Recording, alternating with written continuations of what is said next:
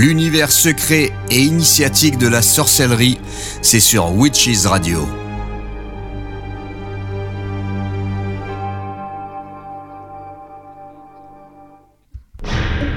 Witchesradio.fr vous présente votre émission De l'autre côté du miroir.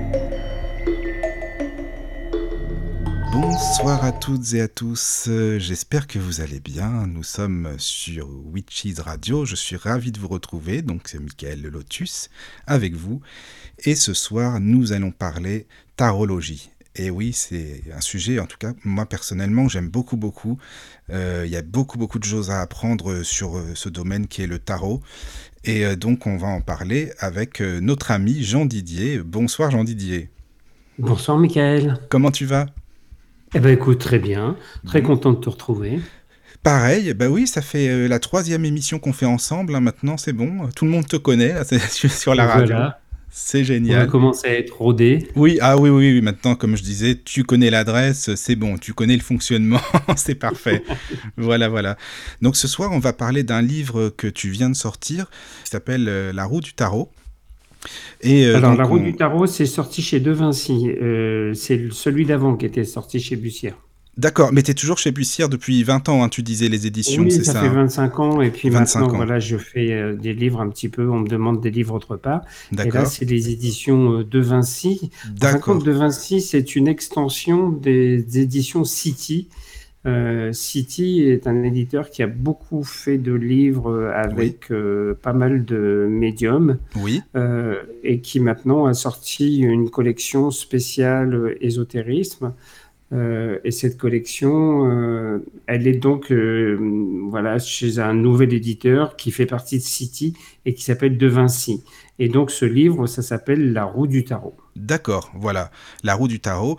Alors juste, parce qu'on n'est pas que tous les deux, hein, Jean Didier quand même, on est bien entouré. Une, une, personne féminine avec nous, ça fait toujours du bien quand même. Il y a Elia Rose. Bonsoir Elia Rose. Bonsoir Michael, bonsoir Jean Didier. Tu vas bien? Elia Rose. Je vais bien, oui. Voilà. Donc, euh, Elia Rose, euh, elle est souvent avec nous dans les émissions. Et puis, bah, Elia Rose, si tu veux bien euh, lire les emails des auditeurs, s'il y en a, ça serait vraiment sympa. Avec plaisir, oui. Je donne le mail, hein, donc bien sûr, si vous voulez nous écouter, même pour nous faire un petit coucou, et puis euh, si vous avez des questions à poser à Jean Didier concernant le tarot, euh, peut-être aussi si vous avez eu des expériences avec le tarot, pourquoi pas, je sais pas, ça peut être sympa, Jean Didier, qu'est-ce que tu en penses? Ah oui, tout à fait, moi je suis très, ouvert. Hein. Donc alors vous pouvez envoyer un mail à lotus.witchesradio.fr, donc lotus.witchesradio.fr. Et puis euh, comme ça, on pourra lire vos emails avec grand plaisir à l'antenne.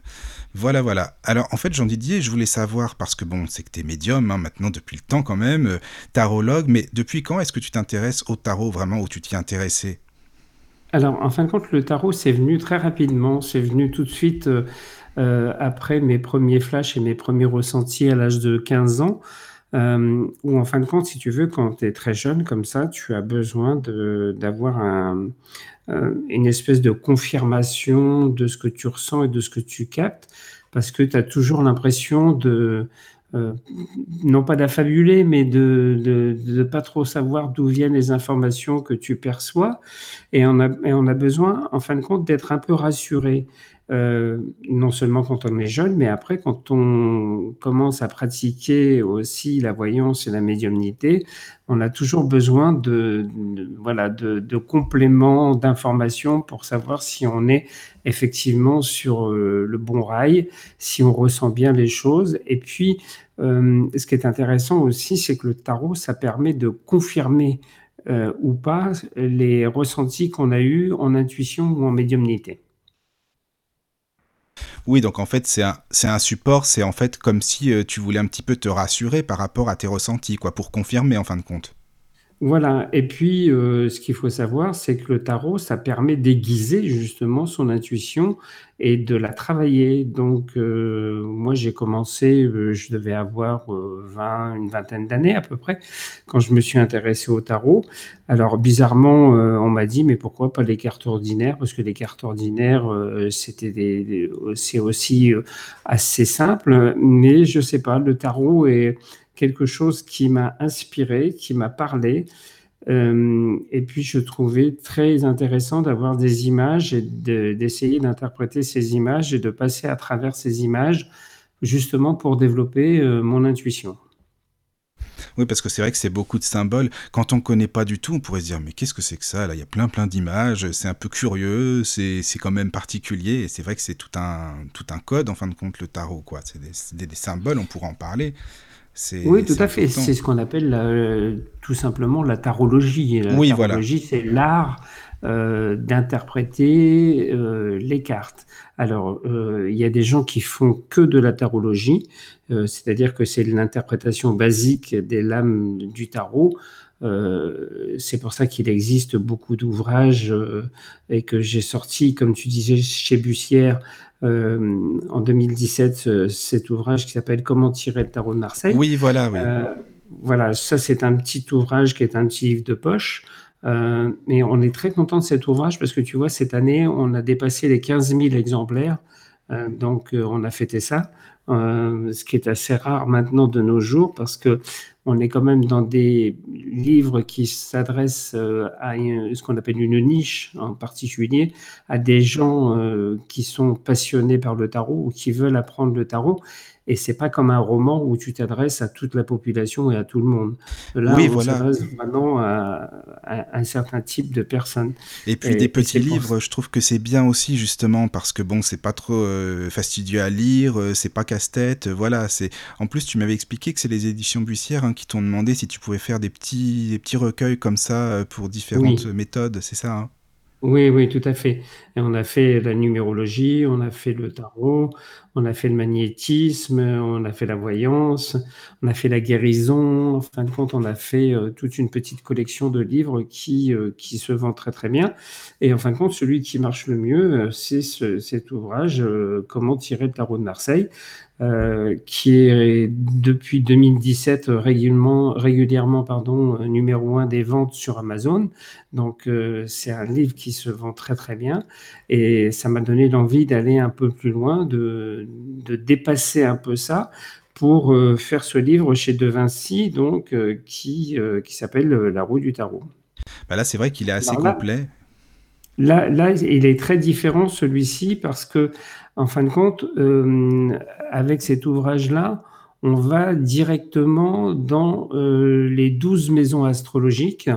Euh, et les douze maisons astrologiques, c'est les douze secteurs de notre vie. Donc ça permet d'avoir un tirage beaucoup plus important parce que sur des petits livres, généralement, on va sur des tirages en croix. qui est le plus généralement utilisé.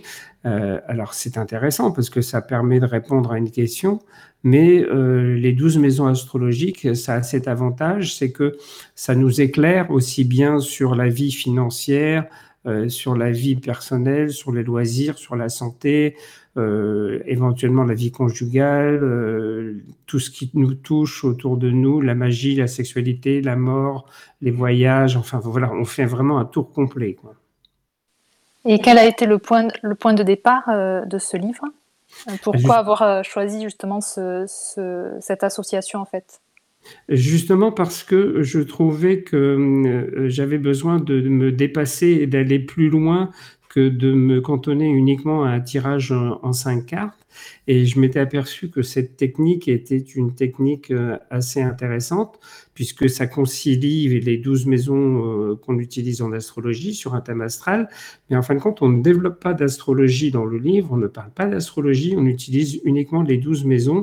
Et je me suis aperçu qu'à partir de là, ça permettait d'avoir des choses beaucoup plus complètes euh, et plus importantes. Donc, je me suis dit que c'était intéressant aussi d'aller sur ce secteur-là. Euh, par contre, je me suis aussi penché sur le fait que, euh, par contre, certaines personnes ne pouvaient peut-être pas avoir de tarot ou n'avaient pas envie d'utiliser le tarot. Donc j'ai mis une méthode supplémentaire dans ce livre qui est la, méthode alphabétique où en fin de compte on part du principe que chaque lame du tarot de Marseille euh, représente une lettre de l'alphabet. Donc si on n'a pas le tarot de Marseille, on tire des lettres de l'alphabet et on arrive au même résultat en fin de compte. Donc on peut dire le A, le battleur, le B, la papesse par exemple. Exactement. Exactement. D'accord. jusqu'à la 22e lame, jusqu'au mât. oui, voilà. Alors, par contre, ce qui est important, c'est de pas faire de référence, comme je le dis toujours, au prénom parce que effectivement, autrement, ça fausse un peu le, jeu. Euh, ce qui est bien aussi, des fois, c'est de mettre des lettres de l'alphabet sur euh, des petits papiers ou carrément prendre des lettres de Scrabble et puis euh, de les retourner, de les mélanger et de les tirer une par une. ça permet de faire un tirage comme si on faisait un tirage de tarot de Marseille. Oui, c'est pareil, c'est pareil. Et je voulais dire aussi aux auditeurs, enfin, je trouve en tout cas que ton livre, il est vraiment accessible à tous. Par contre, ça, je tiens à le dire parce que c'est vraiment important. Quand tu prends un livre euh, concernant le tarot, tu peux te dire, oh là là, c'est du chinois, j'y comprends rien, comment je vais faire et tout. Et franchement, il est, il est vraiment simple à lire. Je trouve qu'il est accessible à tous. Et bon, euh, t'as pas besoin d'être un, vrai médium ou voyant, je sais pas quoi, depuis euh, des années et des années pour arriver à comprendre ce que tu veux exprimer dans ce livre. Enfin, en tout cas, c'est vraiment ma manière de le ressentir euh, en l'ayant lu, tu vois, parce que les auditeurs, ils pourront découvrir euh, bah, leur avenir, que ce soit pour des semaines, des mois, selon la méthode, mais il est vraiment simple à lire en fait. Oui, en fin de compte, euh, je suis resté sur la base des, livres pratiques que j'ai toujours fait jusqu'à présent. Et j'ai continué dans cette veine-là parce que c'est euh, un petit peu ma marque de fabrique. euh, et puis, euh, les gens aiment bien euh, ma façon assez pédagogue d'expliquer d'une façon claire, simple et ludique, parce que c'est très ludique comme livre. Et, et, voilà, en fin de compte, ça se lit pas du tout comme un roman. on va piocher simplement les cartes que l'on tire. Euh, et on n'a pas besoin de se dire, euh, en voyant le livre, il y a certaines personnes qui vont dire, oh là là, un livre de presque 250 pages, ça va être euh, très ça rebute, hein, surtout. à, retenir. C'est vrai, oui. Voilà, et en fin de compte, on ne parle pas du tout de ce principe, on n'a pas à retenir du tout quoi que ce soit, parce que quand on tire une lame, euh, ou une lettre de l'alphabet, il suffit simplement euh, d'aller dans le livre chercher. Par exemple, le battleur en maison 10, euh, voilà, il est indiqué battleur en maison 10 et on a simplement à lire le texte qui correspond au battleur en maison 10. Mais au début, tu dis en fait euh, qu'il faut par exemple faire un croquis, hein, prendre une feuille et faire un croquis avec les lettres. Euh, voilà, est-ce que tu peux expliquer un petit peu pour les auditeurs pour qu'ils comprennent un petit peu? Alors, en fin, de compte, le croquis, il est représenté sur le, dans le livre, mais on, on retrace simplement euh, les douze maisons astrologiques. Alors, il faut les numéroter, numéro 1, numéro 2, numéro 3, numéro 4, 5, 6, jusqu'à 12. Et en fin de compte, ça nous fait un schéma dans lequel, après, on va pouvoir poser directement dessus les euh, 12 lames, puisqu'on n'en tire que 12 sur 22. Et ce tirage-là va nous donner euh, la vue d'ensemble de ce qui va se passer. Alors, ce qui est intéressant, c'est que par contre, on peut faire ce tirage-là uniquement pour sa semaine. Des fois, il y a des gens qui me disent, moi j'aime bien euh, le dimanche soir me faire un tirage de tarot pour savoir ce qui va m'arriver dans la semaine euh, à tout niveau. Et là, ils ont le descriptif de ça. Ça marche aussi également si on veut le faire pour le mois. Là, par exemple, aujourd'hui, on est le 31, ça tombe très bien. On peut le faire aujourd'hui ou demain ou le 2 ou le 3 pour savoir ce qui va se passer dans le mois. Et puis, euh, après, on peut se faire des tirages aussi, des fois, pour une question en particulier sur laquelle on a envie de développer et d'avoir euh, les incidences de ce qui va se passer autour de cette question. Donc, ça veut dire qu'on n'est pas restreint et que ce livre, on peut l'utiliser tout le temps, quand on veut, à n'importe quel moment de l'année. Oui, j'ai une, question par rapport au, croquis, euh, parce que du coup, le, le, numéro 1, en fait, est en face de nous, mais il est en bas en fait. Donc euh, est-ce que ça et après ça fait comme en fait c'est le sens des aiguilles inverses d'une montre en définitive le croquis pour les euh, les 12 maisons. Est-ce qu'il y a une signification particulière à cela? Non, pas, particulièrement. En fin de compte, on, ça a toujours été fait comme ça. Et en astrologie, on travaille dans ce sens-là. C'est-à-dire que quand on, dresse un thème astral et quand on positionne les maisons, on va toujours dans ce sens-là. Donc, effectivement, on, on, va effectivement toujours dans le sens euh, de base de l'astrologie qui nous indique que le, un thème astral, ça doit être monté de cette façon-là. Donc un thème de tarot, quand on fait le tirage, il doit être monté de cette façon-là aussi. Oui, donc en fait, euh, je veux dire, on est quand même libre. Il n'y a pas, je veux dire, une règle d'or en disant vous faites comme ça et puis c'est pas autrement. C'est aussi chacun son ressenti en fin de compte. Alors oui, sauf que euh, il faut quand même toujours suivre euh, l'ordre chronologique. Oui, bien sûr. On, on, on, va toujours de, de, la maison 1 à la maison 2 et on passe pas de la maison 1 à la 4. À la 4, oui, bien sûr, oui. De la 1 à la 6, on, voilà. Il y a une chronologie quand même qui est à suivre euh, pour pouvoir euh, avoir quelque chose de cohérent par rapport à ce qu'on fait. Mais tout ça est indiqué euh, clairement dans le livre, euh, voilà, et c'est des petits schémas qui sont très simples et on comprend très rapidement. Euh, euh, et je dirais, une fois qu'on a fait un ou deux tirages, après, on n'a même plus besoin du, du, livre pour euh, placer les, les, soit les lettres de l'alphabet ou les cartes, parce que, en fin de compte, ça devient quelque chose de, de naturel. Oui, voilà, c'est ça.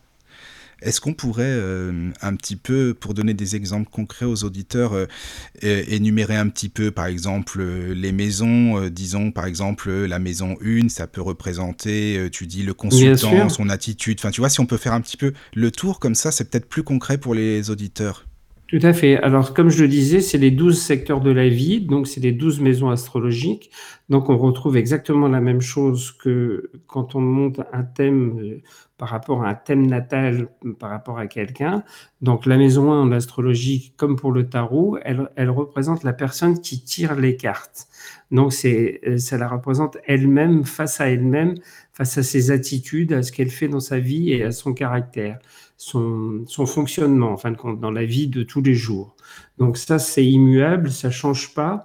Et quels que soient les tirages que l'on fera, euh, que ce soit pour une question, une semaine, un mois ou une année, ce sera toujours la même chose.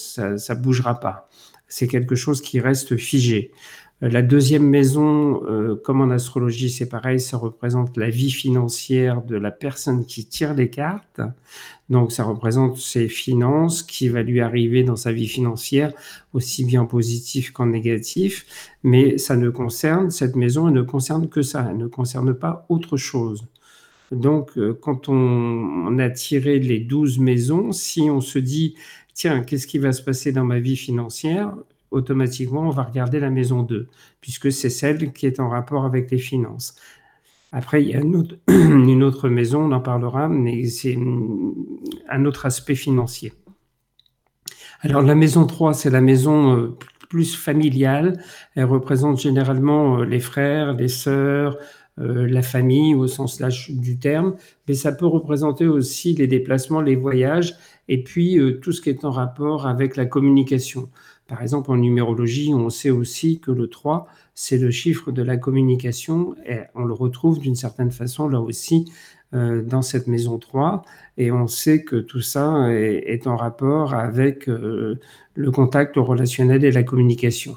Alors, vous inquiétez pas, tout ce que je suis en train de vous dire, vous allez le retrouver dans le livre, c'est expliqué, il oui, n'y a oui. pas de problème. C'est pas pour spolier, c'est vraiment comme ça, les auditeurs peuvent avoir euh, bah, le temps voilà. ensuite de lire, de voilà, de voir tout ça. Quoi. Voilà. S'il y en a qui veulent prendre des notes, ils peuvent le faire. Oui, mais après, il faut savoir que de toute façon, quoi qu'il arrive, comme c'est la base de l'interprétation des tarots, euh, on le retrouve systématiquement dans le livre.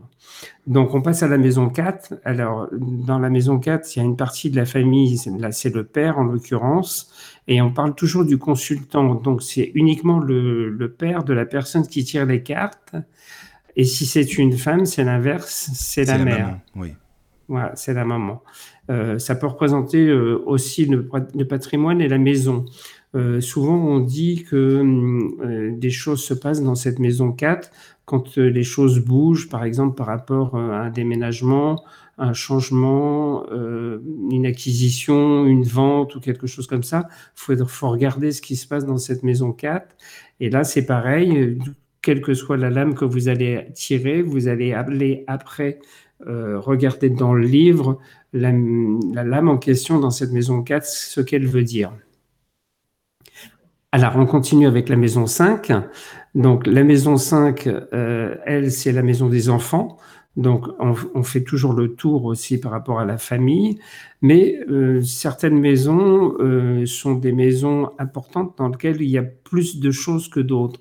Et cette maison-là, elle représente aussi tout ce qui est en rapport avec les vacances, les loisirs, mais aussi très, très souvent tout ce qui se passe sur le plan affectif ou le plan amoureux sentimental. Donc, si on veut savoir, par exemple, si on va rencontrer quelqu'un, dans son tirage, on va regarder dans la maison 6 ce qui va se passer, euh, mais ça peut aussi annoncer une rupture, ça peut annoncer deux choses. En tout cas, tout ce qui concerne la vie euh, sentimentale et tout ce qui se passe dans une vie sentimentale. Donc tout ça, c'est un rapport euh, avec la... je suis sur la maison 5, hein, pardon. Hein. Oui, oui, c'est ça, c'est ça. Maison 5. Hein. Maison 5 Donc la maison 6, c'est la maison qui est en rapport avec le travail, la santé, donc les deux sont liés sur cette maison, cette maison 6. Euh, qui, euh, qui, qui, donne euh, effectivement tout ce qui peut se passer au point de vue du travail et on la met souvent en parallèle avec la maison 10, on en parlera tout à l'heure, parce que la maison 10, c'est aussi la maison de la carrière. Donc souvent, il se passe des choses intéressantes entre la maison 6 et la maison 10 et souvent, on retrouve des choses qui vont en parallèle entre ces deux maisons, parce que là, c'est important par rapport à ce qui se passe dans, cette maison, par rapport à ça. Et puis, ça parle aussi du secteur de la santé pour, euh, cette maison, qui est la maison 6. Donc là, euh, quand il y a des petits problèmes de santé, il faut regarder la 6 et la 12, parce que dans la 12, euh, on en reparlera aussi tout à l'heure, mais c'est aussi tout ce qui concerne la maladie, les problèmes de santé, les problèmes euh, d'hospitalisation ou d'opération ou de choses comme ça. Donc, euh, si on veut savoir ce qui se passe dans un tirage par rapport à sa santé, on va regarder entre la 6 et, donc, et donc la 12. Alors, on arrive sur la maison 7. Ça, c'est ce qu'on appelle la maison des associations. Alors, quand on a une vie avec des associés ou avec des gens avec qui on travaille, euh, l'entreprise en binôme, euh, en société, euh, par exemple, ou, ou, des associations caritatives ou autres, voilà, on retrouve aussi pas mal de choses par rapport à cette maison. Et c'est aussi, par définition, la maison de la vie conjugale, dans tout ce qui se passe dans un couple euh, dans la vie conjugale. Donc ça, c'est la maison 7. Et cette maison 7, elle est importante aussi parce que elle peut avoir un rapport justement euh, avec la maison 5, qui est la maison des amours, comme on l'a vu tout à l'heure. Oui, ça se complète les deux. Hmm. Voilà. Selon ce qui se passe dans la 5, il peut y avoir un rapport aussi avec la vie conjugale, avec la maison 7. Donc, en fin de compte, on se rend compte, quand je suis en train de vous expliquer tout ça, que souvent, il y a des corrélations entre, entre certaines maisons. Euh, il ne faut pas simplement s'arrêter au fait de dire, euh, voilà, euh, est-ce que par exemple, ça va bien se passer dans ma vie sentimentale On ne va pas regarder que la 6 et, et, la 5, puisque la 5, c'est la maison des amours, mais on va regarder la 7. Parce que la 7, c'est la maison dans laquelle il se passe des choses par rapport à la vie conjugale. Alors après, on continue avec la maison 8. La maison 8, euh, alors généralement, on l'aime pas trop, cette maison, parce que c'est ce qu'on appelle la maison de la mort. Euh, voilà, euh, ça peut annoncer des décès, mais ça peut annoncer aussi des transformations, des changements. Ça annonce souvent les héritages, ça parle aussi de sexualité. Bizarrement, on associe la mort avec la sexualité. Donc, dans cette maison, il y a des choses qui sont comme ça, qui se retrouvent par rapport à ça dans cette maison 8. Donc, c'est pour ça que je disais tout à l'heure que c'est la maison 8. Euh, c'est une maison importante aussi euh, parce que euh, j'ai parlé d'héritage. Donc, si on veut regarder avec la maison 2, qui est la maison de la vie financière, on peut s'apercevoir effectivement si euh, la 2 et la 8 marchent ensemble pour annoncer euh, soit un déménagement, une transformation, un changement, euh, un héritage, enfin des choses comme ça. Oui, donc ça c'est important. Ce qui a rapport avec les, les, actes notariés aussi. Voilà. Tout ce qui est en rapport avec les actes notariés, avec les notaires, les transactions, euh, ça peut être aussi une vente, hein, simplement. Alors, faut faire attention justement à la façon dont on interprète tout ça. Et faut pas avoir trop peur, comme quand on tire la lame euh, de l'arcane de son nom, la 13. Souvent, les gens ont peur en se disant ça représente un squelette, la mort. mais ça peut représenter aussi une transformation. Oui oui, parce que c'est vrai que tu as raison, Jean Didier, quand tu dis, euh, bon là, ça représente un squelette. Bon, évidemment, les auditeurs, ils peuvent pas les voir, les tarots en même temps, donc c'est. Mais peut-être qu'ils ont la. Euh, ils sont peut-être sur un site hein, en même temps, après tout, pour regarder les lames du tarot en même temps que tu expliques. C'est sympa aussi, je pense que ça peut être bien. Donc euh, voilà, après toi, Ilia Rose, je sais que tu, tu regardes aussi en même temps, donc t'hésites pas, hein, si tu as des questions, des petits commentaires et tout. voilà, on est là pour ça. Bien sûr, Voilà. Donc oui, je te laisse continuer, Jean Didier. Alors, on est arrivé à la maison neuve. La maison neuve, c'est souvent tout ce qui est ailleurs. C'est l'étranger, c'est le lointain, c'est euh, tout ce qui fait partie aussi des moments de mouvement, de déplacement, de voyage.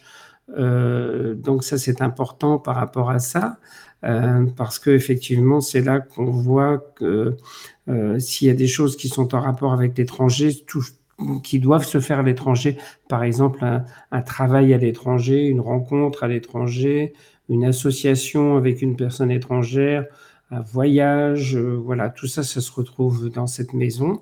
Et puis, euh, ce qui est important de dire aussi, c'est que euh, ça représente souvent la justice, la justice, mais les procès et la spiritualité. Tu vois, c'est une maison qui est très large parce qu'on part des voyages, on passe par la justice, les procès, et on arrive à la spiritualité. Euh, donc, ça veut dire que celle-là, il y a beaucoup de choses qui se passent dans euh, Oui, il s'en passe des choses avec celle-ci, oui, ça c'est sûr. C'est vrai. Donc c'est pour, ça qu'il faut faire attention et puis bien interpréter les choses, euh, parce que une fois ça pourra parler de l'étranger, mais une autre fois ça parlera de justice. Alors bien sûr, si on tire la lame de la justice euh, directement dans cette maison-là, ça c'est sûr qu'il y aura un problème de justice ou de procès ou quelque chose comme ça. Mais par exemple, si on tire l'ermite, euh, qui représente souvent la spiritualité, euh, dans cette maison, ça voudra dire effectivement dans cette maison neuve qu'on est plus en rapport avec quelque chose qui va être un développement de la spiritualité ou une formation ou des stages ou une évolution spirituelle ou un, cap qui est en train de se passer sur ce plan-là. Après, ça dépendra aussi de la question qui sera posée pour le tirage. Exactement. Mais alors, il faut faire très attention à une chose, euh, c'est que souvent, quand on pose une question euh, précise, le tarot a tendance aussi à répondre avec d'autres choses à côté.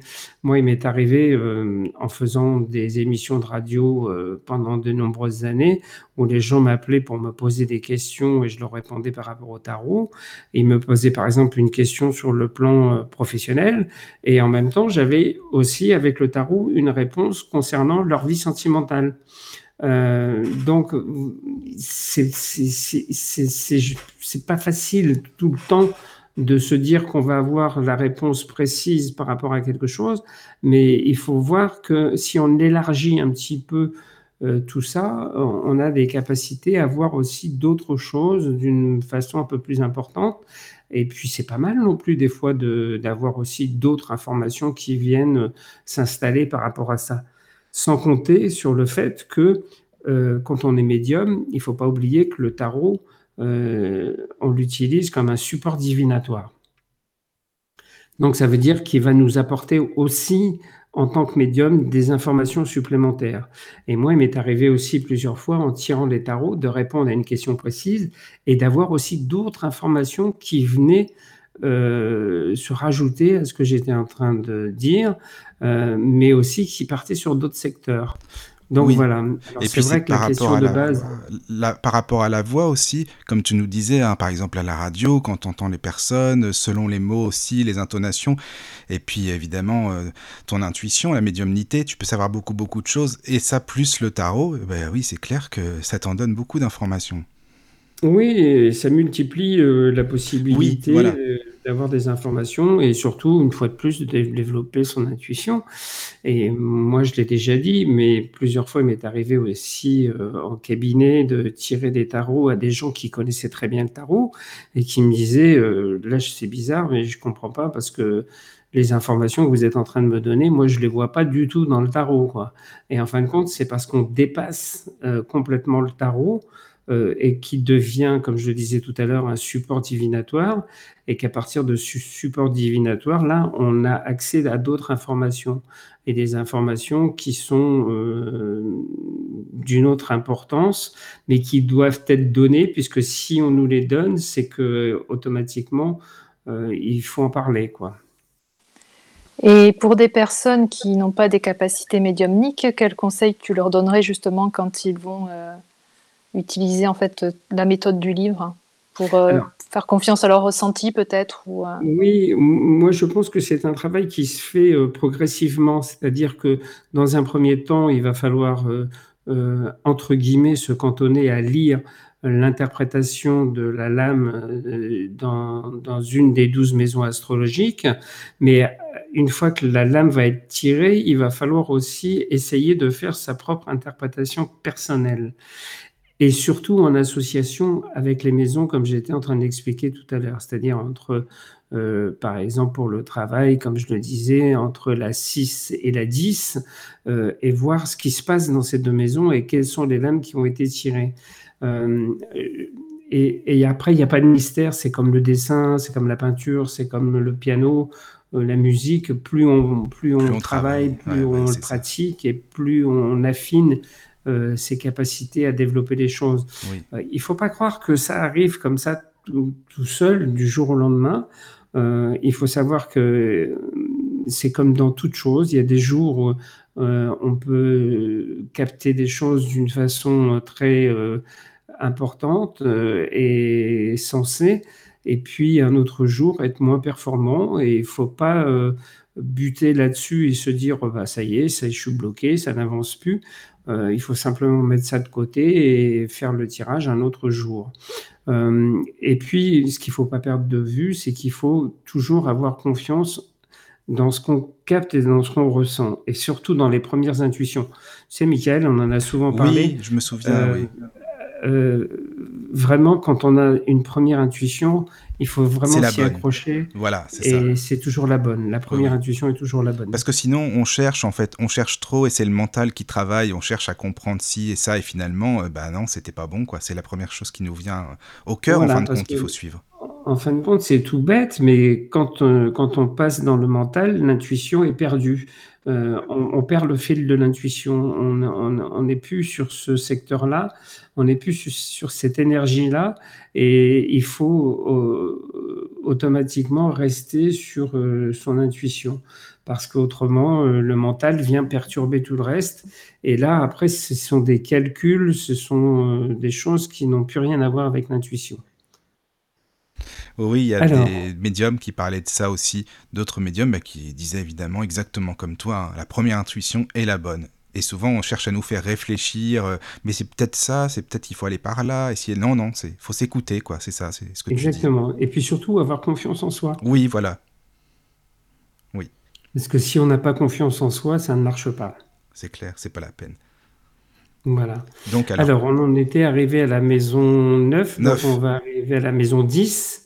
Alors, euh, la maison 10, euh, ça représente la mère pour la consultante et le père pour le consultant. Donc, c'est l'inverse de ce qu'on a vu euh, tout à l'heure sur les maisons en question dont on parlait. Et puis là, ce qui est important, c'est que hum, cette maison, moi j'aime beaucoup cette maison-là parce que, en fin de compte, c'est une maison qui donne le reflet de tout ce qui va se passer sur la, sur la carrière. La maison 10 en, astrologie, elle est très importante. C'est la maison qu'on appelle le milieu du ciel. Et le milieu du ciel, euh, voilà, ça, ça représente la carrière et ce qui va se passer dans la carrière. Donc là, il faut vraiment euh, attacher de l'importance à cette maison parce qu'elle indique souvent beaucoup de choses. Donc là, c'est pareil, il faudra regarder par rapport à la maison 1 ce qui s'y passe, et puis souvent aussi par rapport à la maison 6. Puisque ça a une relation avec le travail. voilà, forcément, donc c'est un complément, quoi. Oui. Mm, mm. D'accord. Donc ça, c'est pour la maison 10. Quand on arrive à la maison 11, c'est un peu plus léger. Ça, c'est tous les projets qu'on a, les relations amicales. On, parle plus de, tout ce qui est en rapport sur le secteur amitié par rapport à cette maison, mais on peut aussi la mettre en, rapport avec celle qui est juste à côté, la maison 10, parce que c'est des espoirs et des projets qu'on peut avoir. Donc, s'il y a des choses par rapport à des projets qui sont là, la maison 10, elle peut révéler aussi certaines choses. Donc, ça, c'est intéressant. Donc voilà, je pense que tu as bien compris le sens. Oui, oui, oui, oui, j'ai bien compris. Ça. Où on va toujours euh, non pas s'arrêter à une seule maison, mais voilà, regarder plusieurs maisons. Oui, oui. Non, mais en même temps, c'est logique en fait, parce que si on s'arrête à une seule maison, ça veut rien, enfin, ça veut tout dire et rien dire en fin de compte. Donc, euh, c'est comme un puzzle, quoi, en fait. Oui, tout à fait. Après, on a la maison 12. Ah oui. Euh, Alors, les gens ont peur de celle-ci. Hein. La mort, enfin tout ce que tu veux, la maladie, machin. Euh, voilà, euh, celle-là, elle n'est pas très gaie. Non, elle n'est pas très gaie, non. On parle, on parle même d'emprisonnement, on parle de, de, de, maladies, on parle des hôpitaux, on parle des liaisons cachées, de tout ce qui est caché, de tout ce qui n'est pas très très bon. Donc la 12, généralement, on la regarde, mais de loin. Quoi. on n'a pas trop envie de s'arrêter. On n'a pas trop envie de s'en approcher dans celle-là, ça c'est sûr. Tu m'étonnes. Effectivement, il vaut mieux éviter de sortir des mauvaises cartes, euh, des mauvaises lames dans cette maison, parce que déjà qu'elle n'est pas très bonne à la base. Ça veut dire que si on sort des mauvaises cartes dans cette maison, c'est pas la joie. Et oui, c'est pas la joie du tout même justement, c'est ça. Voilà. Eh oui. Donc voilà, donc là, la représentation des douze maisons astrologiques, donc on fait vraiment un grand tour d'horizon, hein, parce qu'on passe par le père, la mère, les frères, le travail, la santé, euh, les, relations amicales, la vie financière, enfin. Oui, et puis tu, en vois l'importance tu le dis, même au début de ton livre, hein, c'est ça qui est bien, tu le dis, vous pourrez avoir des réponses euh, au point de vue bah, justement amical, familial, euh, couple, etc., etc. Donc ça, c'est bien. Déjà, ça met les, les gens en appétit, je pense quand même, les lecteurs. Oui, oui, oui, oui, parce que là, c'est très complet. En fin de compte, on ne peut pas dire qu'on passe à côté d'un secteur en particulier parce qu'on fait le tour complet en 12 maisons, euh, on fait le tour complet. Donc ça veut dire que effectivement, il va falloir interpréter 12 lames. Euh, donc, ça veut dire une page à peu près par lame. Donc, ça veut dire qu'on a à peu, à peu près 12, 12, euh, pages à lire à chaque fois qu'on fait un tirage. Et il faut savoir que euh, pour chaque maison, ça se multiplie par 22. Tu as 22 interprétations différentes par. Bah oui, 22 lames, quoi. Par, par, maison astrologique. Mm-hmm. Donc, c'est pour ça que le livre est aussi important puisqu'on a à chaque fois les 22 positions, euh, enfin les 22 lames dans les 12 positions. Euh, oui, parce que tout est vraiment, vraiment bien détaillé. Hein. Je veux dire, enfin, vraiment, tu, tu mets euh, telle lame, voilà, chaque position, chaque, enfin, la maison du zodiaque, et, c'est très, très complet, quoi. Enfin, moi, j'ai trouvé ça vraiment, c'est c'est fascinant parce que quand tu lis tout ça, tu te dis mais, mais c'est vraiment une science quoi, c'est pas n'importe quoi, c'est vraiment quelque chose de c'est du concret en fait quand tu quand tu comprends. Oui, c'est la base, c'est ce qu'on appelle la base de la tarologie. Donc euh, voilà, c'est euh, c'est intéressant de concilier avec un petit peu d'astro. Mais là, c'est pareil, on n'a pas besoin d'être féru d'astrologie. Alors, les gens qui travaillent un peu en astro et qui font les tarots, ils sont contents parce que ils vont associer les deux et généralement, ça leur déplaît pas du tout.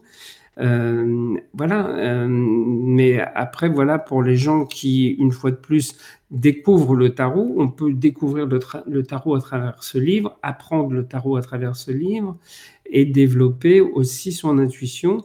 Et une fois de plus, si on n'a pas de tarot sous la main, euh, c'est pas grave, faut pas avoir peur, puisque euh, avec la méthode de l'alphabet, on peut très très bien faire des tirages. Oui, avec les lettres, c'est pareil en fait.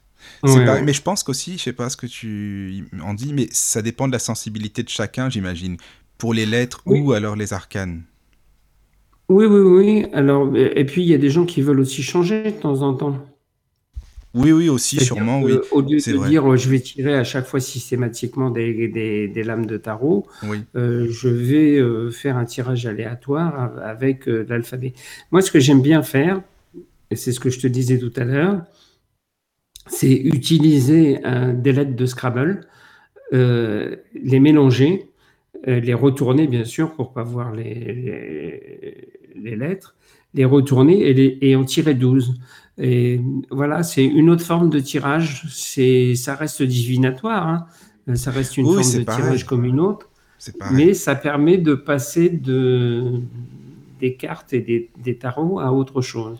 Mais est-ce que c'est pas plus attrayant pour les personnes de voir les images des, des arcanes et tout, tu vois? Je sais pas. Ah bah, c'est sûr que le tarot est plus parlant.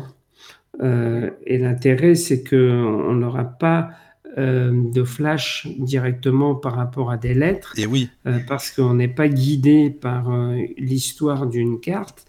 L'intérêt d'une carte de tarot, c'est qu'elle raconte une histoire. Oui, c'est le symbole quand même. C'est pas rien, quoi. Oui. Hmm. Et, Et comme cette carte raconte une histoire, après, on peut extrapoler par rapport à ça. C'est-à-dire qu'après, on peut essayer de développer, une fois de plus, son intuition en disant, ben, voilà, moi j'avais fait un premier livre chez Bussière euh, il y a 25 ans où j'avais mis euh, des pages blanches volontairement pour que les gens puissent écrire ce que eux ils ressentaient et ce qu'ils percevaient à travers la carte. Parce que ça c'est un exercice qui est intéressant parce que c'est aussi une façon de se mettre en affinité avec le tarot et c'est une façon de, commencer à développer son intuition. Et en faisant ce genre de choses, euh, ça par exemple, je l'ai fait dans des formations euh, que j'ai pu faire aussi de tarot. Euh, S'il y avait 10-15 personnes qui étaient là pour faire cette formation, on comparait ce que chacun avait écrit et on s'apercevait que très souvent, tout le monde n'avait pas écrit la même chose parce que le ressenti de chaque personne était un peu différent. Oui, selon la sensibilité, c'est normal après. Voilà. C'est un peu la même chose quand tu regardes un tableau ou euh, que tu regardes quelque chose. Et moi, je, je me suis amusé pendant des années. C'est très, très marrant ce que tu dis là par rapport au tableau. Je me suis amusé pendant des années à faire de, de la voyance directe dans des tableaux abstraits.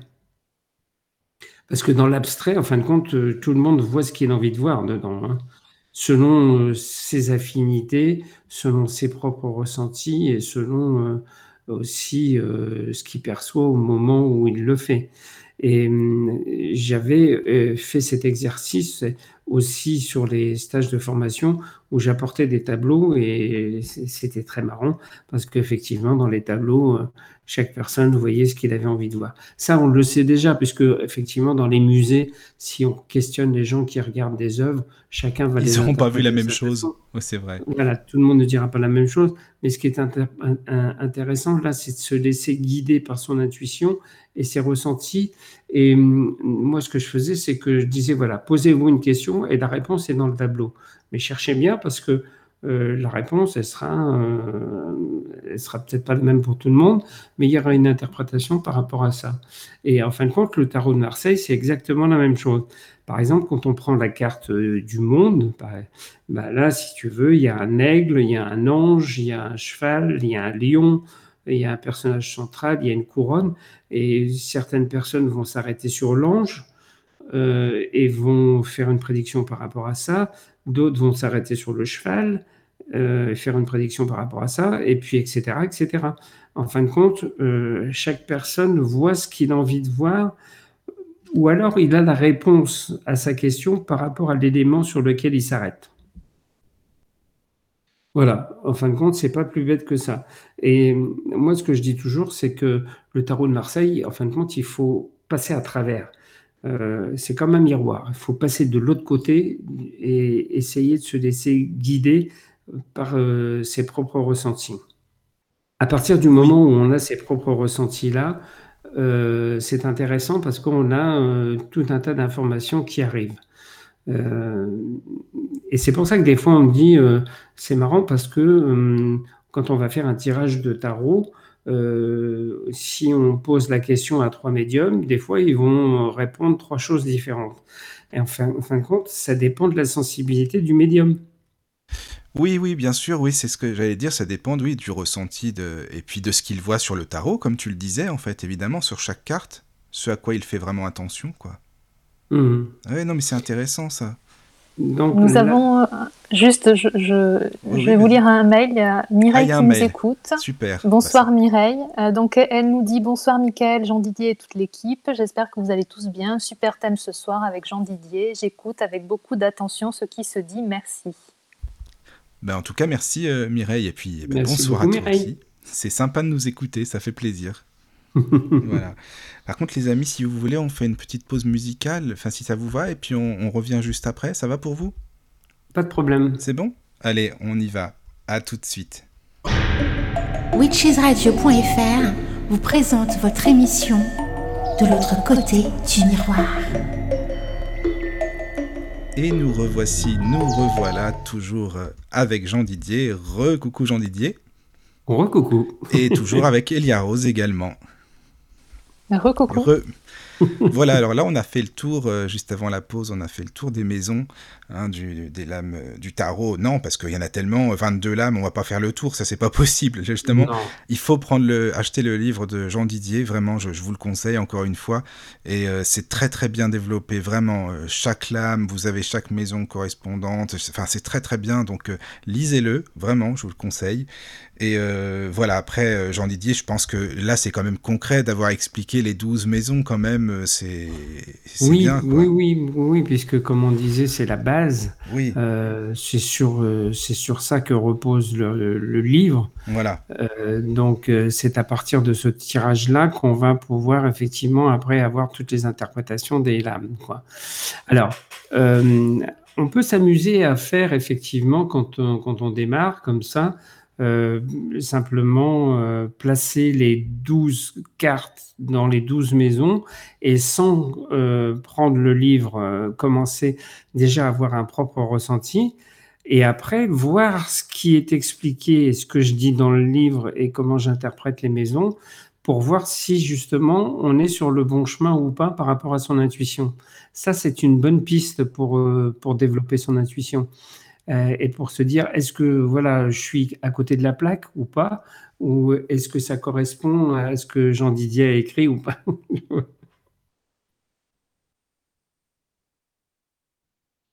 Mais tu expliques aussi dans ton livre que les, cartes, en fait, il faut les, retourner. Enfin, c'est ça, en fait, quand on tire euh, le tarot. Oui. Alors, en, principe, euh, on les retourne une par une. Oui. On commence par la première et on interprète et on regarde éventuellement dans le livre ou on le fait tout de suite si on veut dans le livre l'interprétation de la carte, et après la deuxième, la troisième, etc. C'est simplement une fois que les douze euh, lames sont placées qu'on commence à regarder euh, les incidences entre les maisons, comme je l'expliquais tout à l'heure. Tu disais au début qu'on se concentrer surtout sur la question, hein, vraiment de, bien se concentrer dessus, de bien se fixer euh, dessus. voilà. Alors, par contre, il est important, si on se pose une question par rapport au travail, euh, on va quand même donner un peu plus d'importance euh, à la maison 6, puisque c'est la maison du travail, et à la maison 10, puisque c'est la maison de la carrière.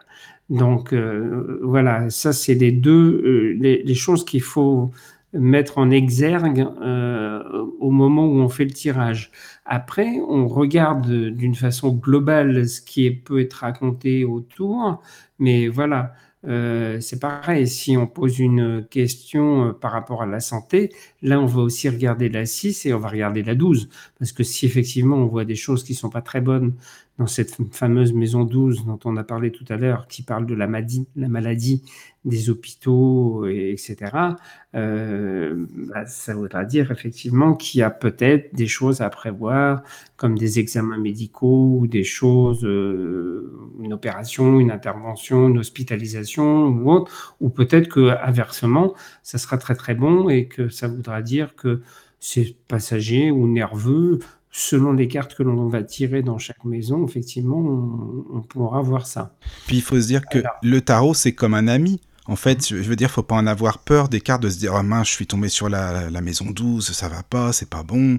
Ou telle autre maison, c'est, c'est une aide, en fait. de toute façon, on dit pas, c'est pas un support pour rien, hein, c'est pas on le dit. Oui, il faut, il faut, considérer ça comme quelque chose qui, euh, qui vient euh, en complément euh, de l'intuition, comme je le disais tout à l'heure, mais aussi comme quelque chose qui va nous révéler notre avenir.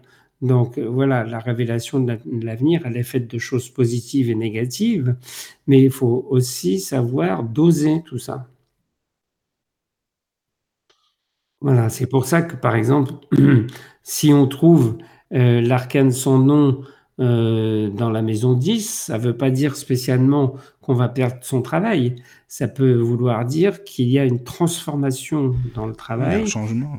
Et par exemple, si on trouve en même temps le battleur dans la maison 6, euh, dans la maison du travail, ça va plutôt nous indiquer qu'on va quitter un travail pour en démarrer un autre plutôt que quelque chose qui s'arrête et qui est négatif. Oui, le Battler est la, première arcane hein, pour les auditeurs, mais je pense que... Voilà, le Battler, c'est la première arcane et c'est l'arcane qui annonce toujours un démarrage, le début de quelque chose, la mise en place de quelque chose. Ça annonce aussi très souvent euh, quelque chose de nouveau qu'on ne connaît pas spécialement. Ça peut annoncer aussi euh, des, euh, des, des, apprentissages parce que, en fin de compte, c'est un personnage qui a devant lui tout un tas de choses euh, qu'il va manipuler, où il va apprendre, où il va mettre des choses en place par rapport à ça. Et est-ce qu'on peut considérer que le battleur, c'est quand même un peu nous, en fait? Chaque personne d'entre nous et qu'on voyage justement hein, de la naissance à la mort, enfin voilà, toutes les épreuves de la vie, toutes les choses, les chances qui nous sont données. Est-ce qu'on peut considérer qu'on est un peu comme le battleur ou non, tu penses? Oui, alors de, toute façon, le battleur, il nous représente toujours nous, euh, généralement. Hein. c'est euh, la personne qui tire les cartes qu'on appelle le consultant ou la consultante, ça ça le représente lui toujours. Voilà. Euh, après, il y a d'autres personnages qui vont intervenir, comme par exemple l'empereur. Euh, euh, l'empereur, ça représente plus souvent quelqu'un d'autre, ou le pape, ça représente une autre personne, mais ça représente pas souvent, ça ne représente pas souvent soi-même. C'est plutôt des personnages qui sont autour de nous et qui interagissent pour nous apporter certaines choses dans notre vie. Oui, voilà, c'est là qu'on voit que euh, faut faire vraiment prêter attention à toutes ces cartes et c'est pas n'importe quoi.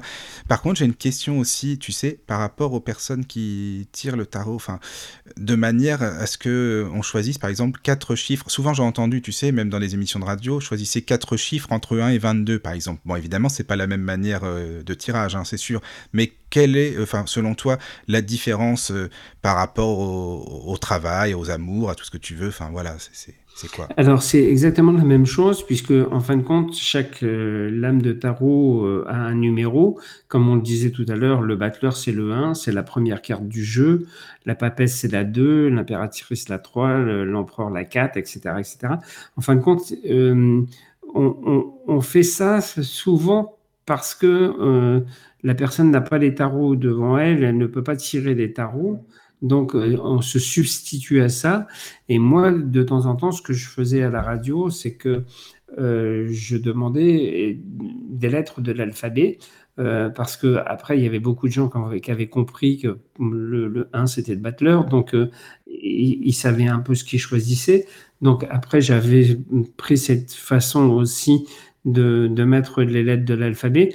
Et puis après, au bout d'un certain moment, je me suis aperçu que on pouvait tirer carrément les tarots sans rien demander à la personne qu'on avait, euh, à l'auditeur ou à l'auditrice.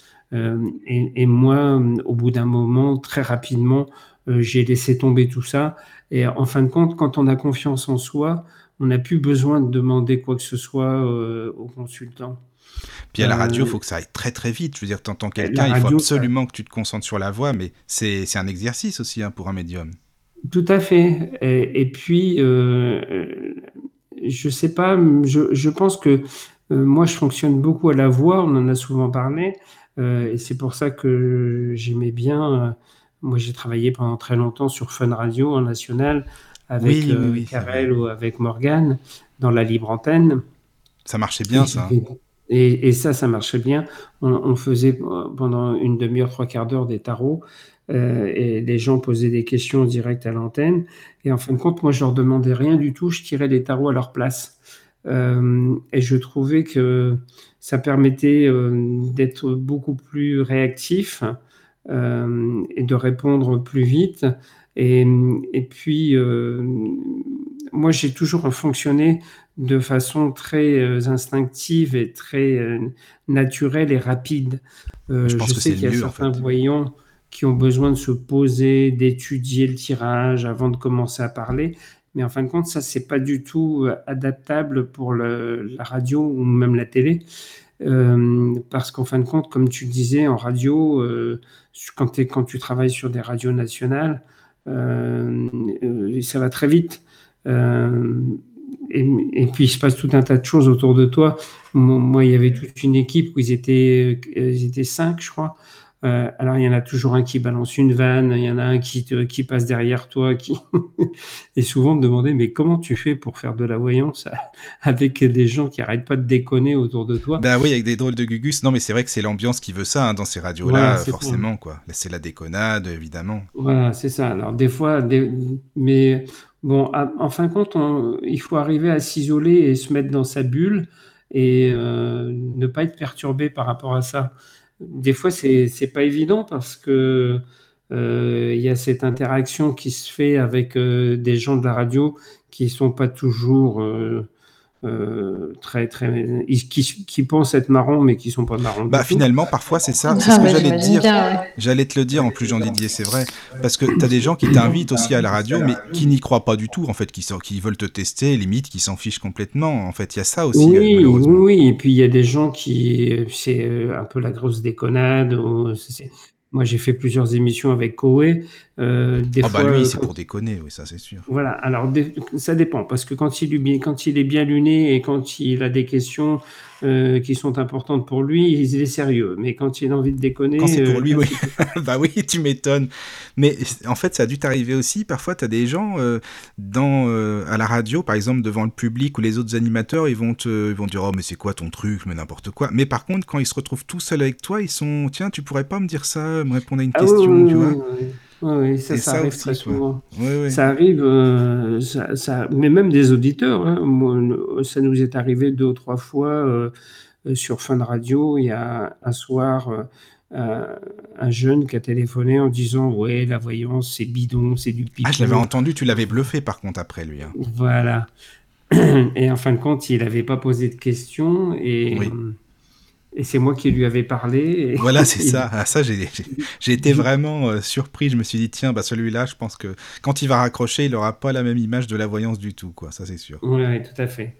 Mm, mm. Et euh, voilà, donc. Euh, mais après, c'est le jeu. Hein. Il faut savoir que quand tu vas dans les médias, alors il faut faire attention parce qu'il y a des endroits où il ne faut pas mettre les pieds, et puis il y a d'autres endroits où il faut faire attention. Il faut et puis, moi, je dis qu'il faut surtout avoir euh, de l'expérience. Bah, de l'expérience et puis d'être à l'aise. Oui, de toute façon, toi, tu es toujours à l'aise, donc ça, il n'y a pas de souci là-dessus. Au moins, ça, c'est bien. bah, c'est vrai, non, mais parce que la personne qui n'ose pas trop parler, euh, qui est vraiment très timide et tout, euh, c'est pas simple. Hein, une émission de radio, là, avec l'animateur qui parle, dans ce cas-là, ça sert à rien. Mais, mais, surtout à notre époque, si tu veux, où il y a beaucoup d'animateurs qui, qui cherchent à faire du buzz, comme on dit, donc, ils vont essayer de te piéger, ils vont essayer de, différentes choses. Et en fin de compte, si tu n'as pas l'habitude des médias et si tu n'as pas un minimum de répondants, moi, je déconseille souvent, j'ai des jeunes qui démarrent, qui me disent ah, Je voudrais bien, comme vous, passer euh, dans des émissions très connues, etc. Je dis, ah, oh là là, je dis Attention, avant d'aller euh, dans des émissions, euh, voilà, comme à, une époque, il y avait une émission euh, de Charles Villeneuve qui s'appelait Le droit de savoir, euh, qui était une émission de télévision, hein, qui était très difficile à faire. Euh, tout le monde voulait faire cette émission euh, et puis euh, très souvent il cassait beaucoup les gens quoi. Donc voilà, il faut faire attention. Encore que toi tu as fait as fait Mystère et je trouve que dans Mystère, ils étaient quand même assez sympas, je veux dire, c'était pas leur but de casser. Je sais pas ce que tu en as pensé, moi dans cette émission, je les ai trouvés plutôt sympas quoi. Oui, oui, oui, parce que en fin de compte, il y avait une équipe qui partait du principe de dire ça, ça existe on va pas, on va pas vous demander d'y croire. On va vous montrer des sujets, on va en débattre et après vous vous ferez votre opinion.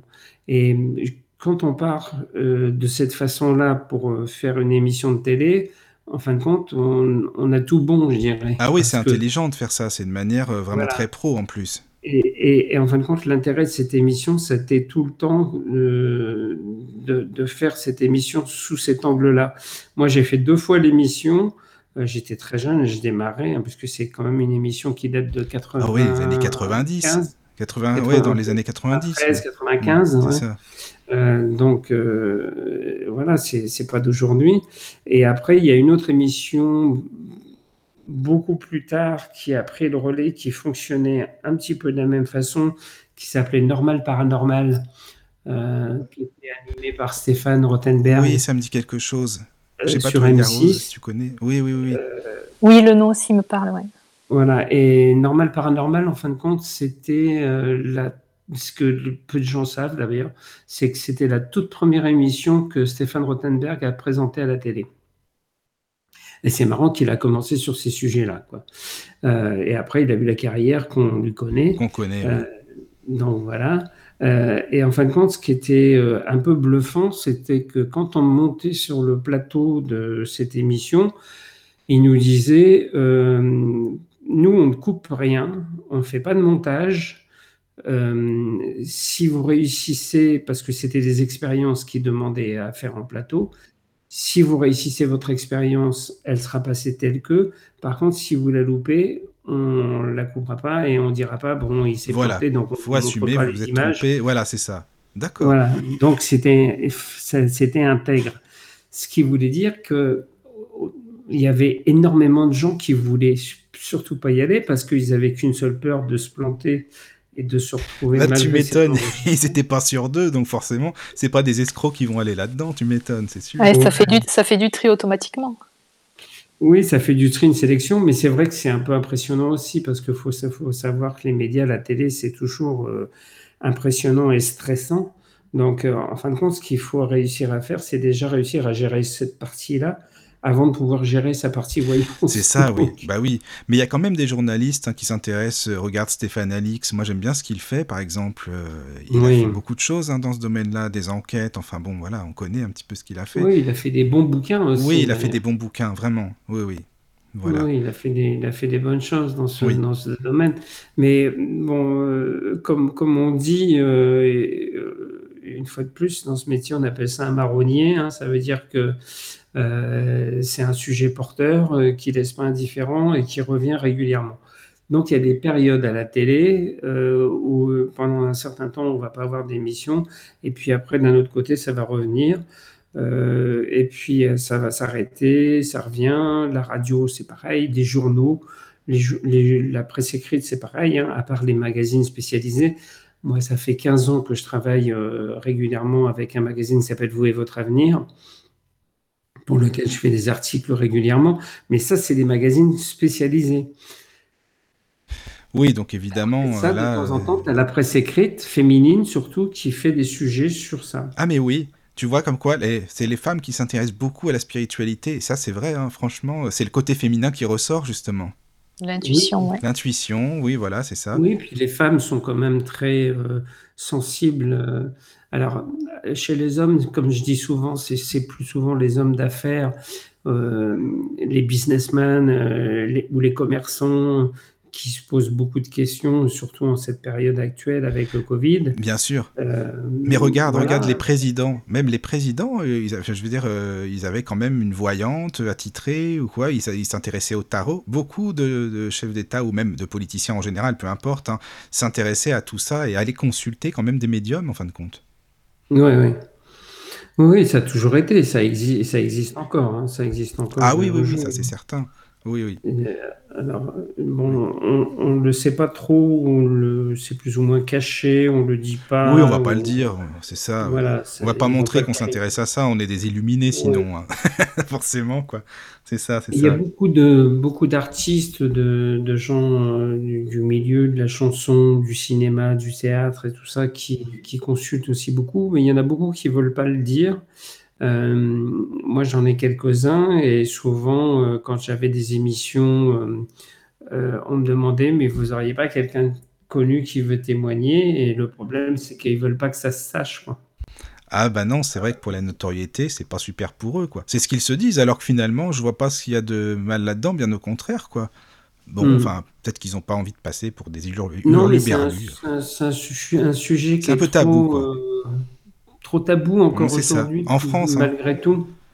Mm. En France, c'est Oui, pourtant, euh, et pourtant, il y a quand même pas mal de livres et pas mal de ouais, d'émissions euh, aussi à ce sujet. Oui, tout à fait. Mais, et puis, euh, ce qu'il faut savoir aussi, c'est que le Covid euh, et les confinements ont fait que les gens ont beaucoup plus de temps.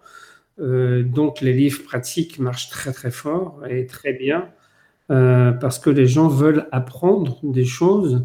Ils veulent utiliser le temps qu'ils ont pour euh, Bah, c'est un temps de réflexion. Mm. Oui. Et c'est pour ça que euh, le livre euh, Comment tirer le tarot aux éditions Bussière a bien marché et que là, il y a un très très bon démarrage pour le livre qui, qui vient de sortir, donc La roue du tarot Oui, chez De Vinci. Ça, ça démarre très très bien aussi. Ah mais ça m'étonne pas. De toute façon, il n'est pas fait pour rien du tout. Enfin bon, on va pas venir là-dessus, mais ce confinement, je veux dire, il y a aussi pour que les gens prennent conscience d'eux, certaines choses, pour qu'il puisse y avoir un éveil, pour qu'ils réfléchissent. Il y a ça aussi qu'il faut prendre en compte, je pense. Oui, oui, il y a, aussi ce, il y a- la veine euh, de tout ce qui touche ce qu'on appelle le développement personnel. Euh, et là, beaucoup de magazines féminins ont fait beaucoup, beaucoup de choses par rapport à ça. Et puis, euh, sur le bien-être, tu as plein d'émissions. tu as Karine Larsen euh, euh, sur C8 qui fait une émission euh, qui marche très bien. Il y a une nouvelle émission qui va démarrer euh, euh, bientôt sur France 2, euh, qui va être un peu la mission concurrente de C8, euh, qui est aussi basée sur le bien-être, euh, mais aussi sur euh, tout ce qui touche euh, d'une certaine façon aussi un peu l'ésotérisme. Donc, euh, on sent que ça, ça, ça revient petit à petit, euh, mais, mais d'une façon euh, moins agressive que ça l'a été à une époque. Euh, Ouais, je voilà. le sens comme ça aussi, oui, c'est vrai. C'est ça. Les amis, si vous voulez, on fait une pause et on revient après pour continuer justement euh, à parler du tarot, si ça vous va. Avec C'est plaisir. bon? Allez, c'est parti, à tout de suite. Witchesradio.fr vous présente votre émission De l'autre côté du miroir.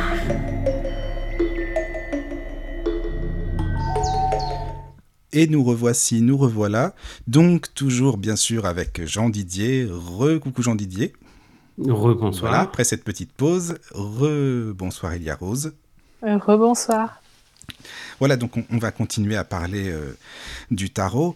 Et j'avais une question, Jean Didier, en fait, je voulais savoir quand, euh, admettons, un consultant vient te voir, hein, je veux dire euh, physiquement, quoi. Il vient te voir, voilà, tu lui fais un tirage, vous parlez, etc., etc.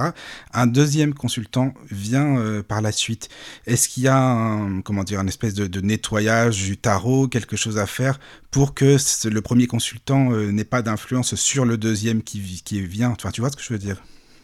Oui, alors euh, moi, moi, je, je nettoie pas du tout mon tarot. On- C'est c'est très marrant d'ailleurs que tu me poses cette question parce qu'il y a quelqu'un qui m'a envoyé un mail, euh, pardon, il n'y a pas longtemps, en me demandant si euh, il fallait passer son tarot dans l'encens. Voilà, des choses comme ça, quoi.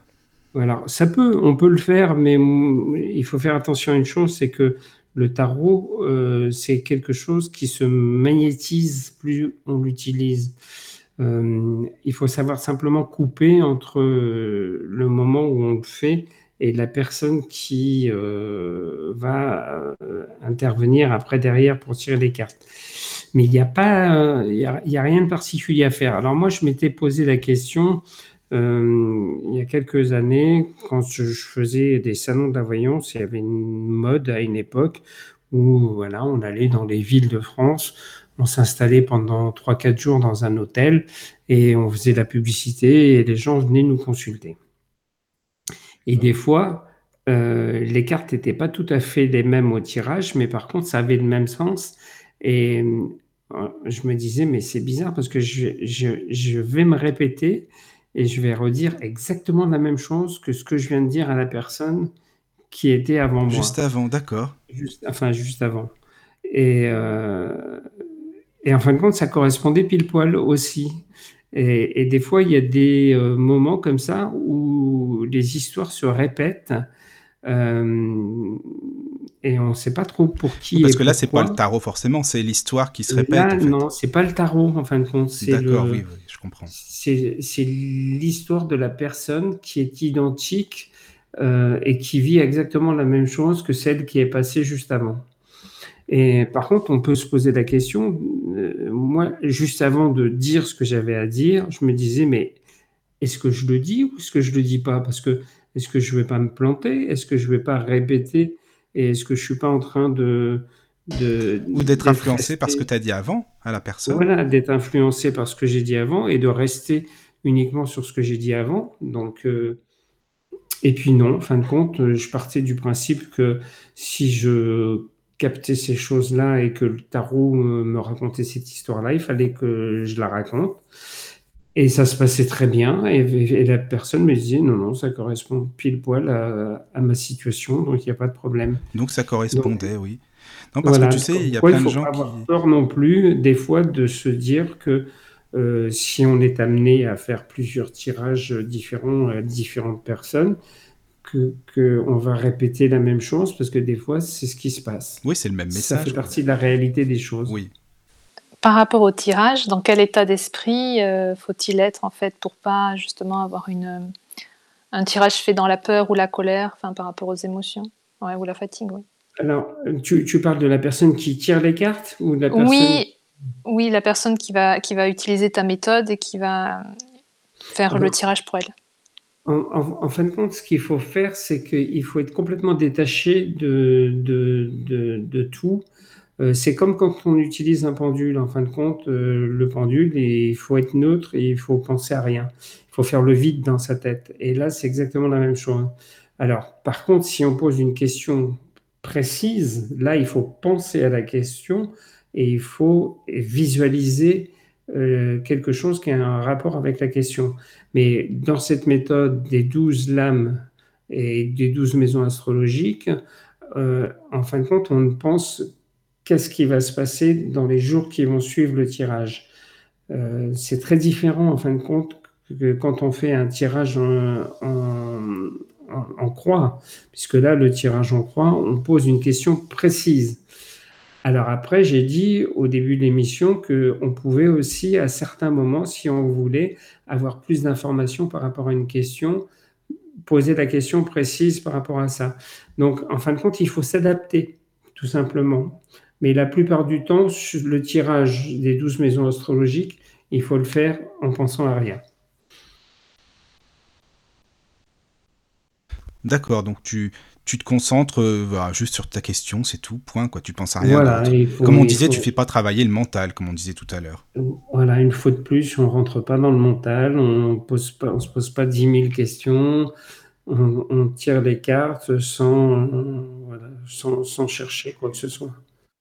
Et c'est intéressant, oui, quand tu dis, euh, par exemple, le tirage en croix, le tirage, il y a évidemment plusieurs sortes de tirages, mais c'est vrai que c'est intriguant aussi. On se dit, mais quelle est la différence entre tous ces tirages finalement euh, Est-ce qu'il y en a un qui est euh, plus, je veux dire, plus accessible qu'un autre Ou est-ce que ça parle à chaque personne? Tu vois, il y a ça aussi, selon selon la sensibilité?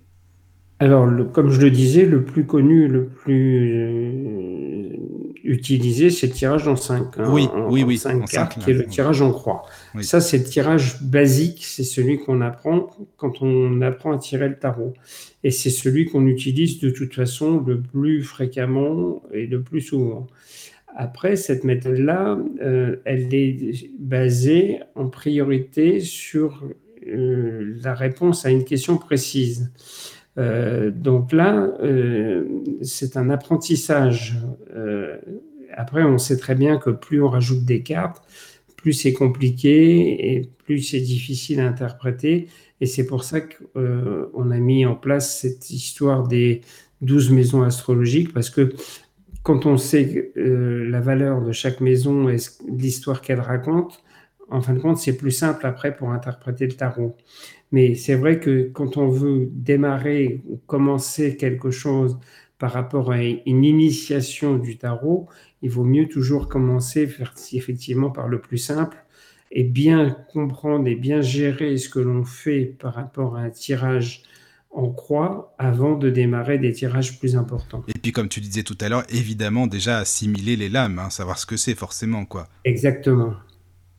Alors moi, j'ai pas repris euh, dans, dans ce livre, euh, La roue du tarot, j'ai pas repris euh, l'initiation des 22 arcanes majeurs, puisque je l'avais déjà fait. Non, tu l'avais déjà. Oui, voilà, c'est pour ça. oui.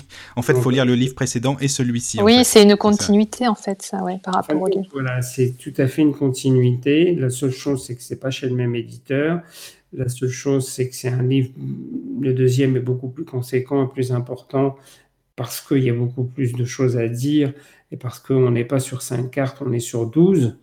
Euh, mais voilà, en, fin de compte, euh, si on veut être très complémentaire, à la limite, j'ai très vendeur ce que je vais dire, mais il faudrait avoir les deux livres. Quoi.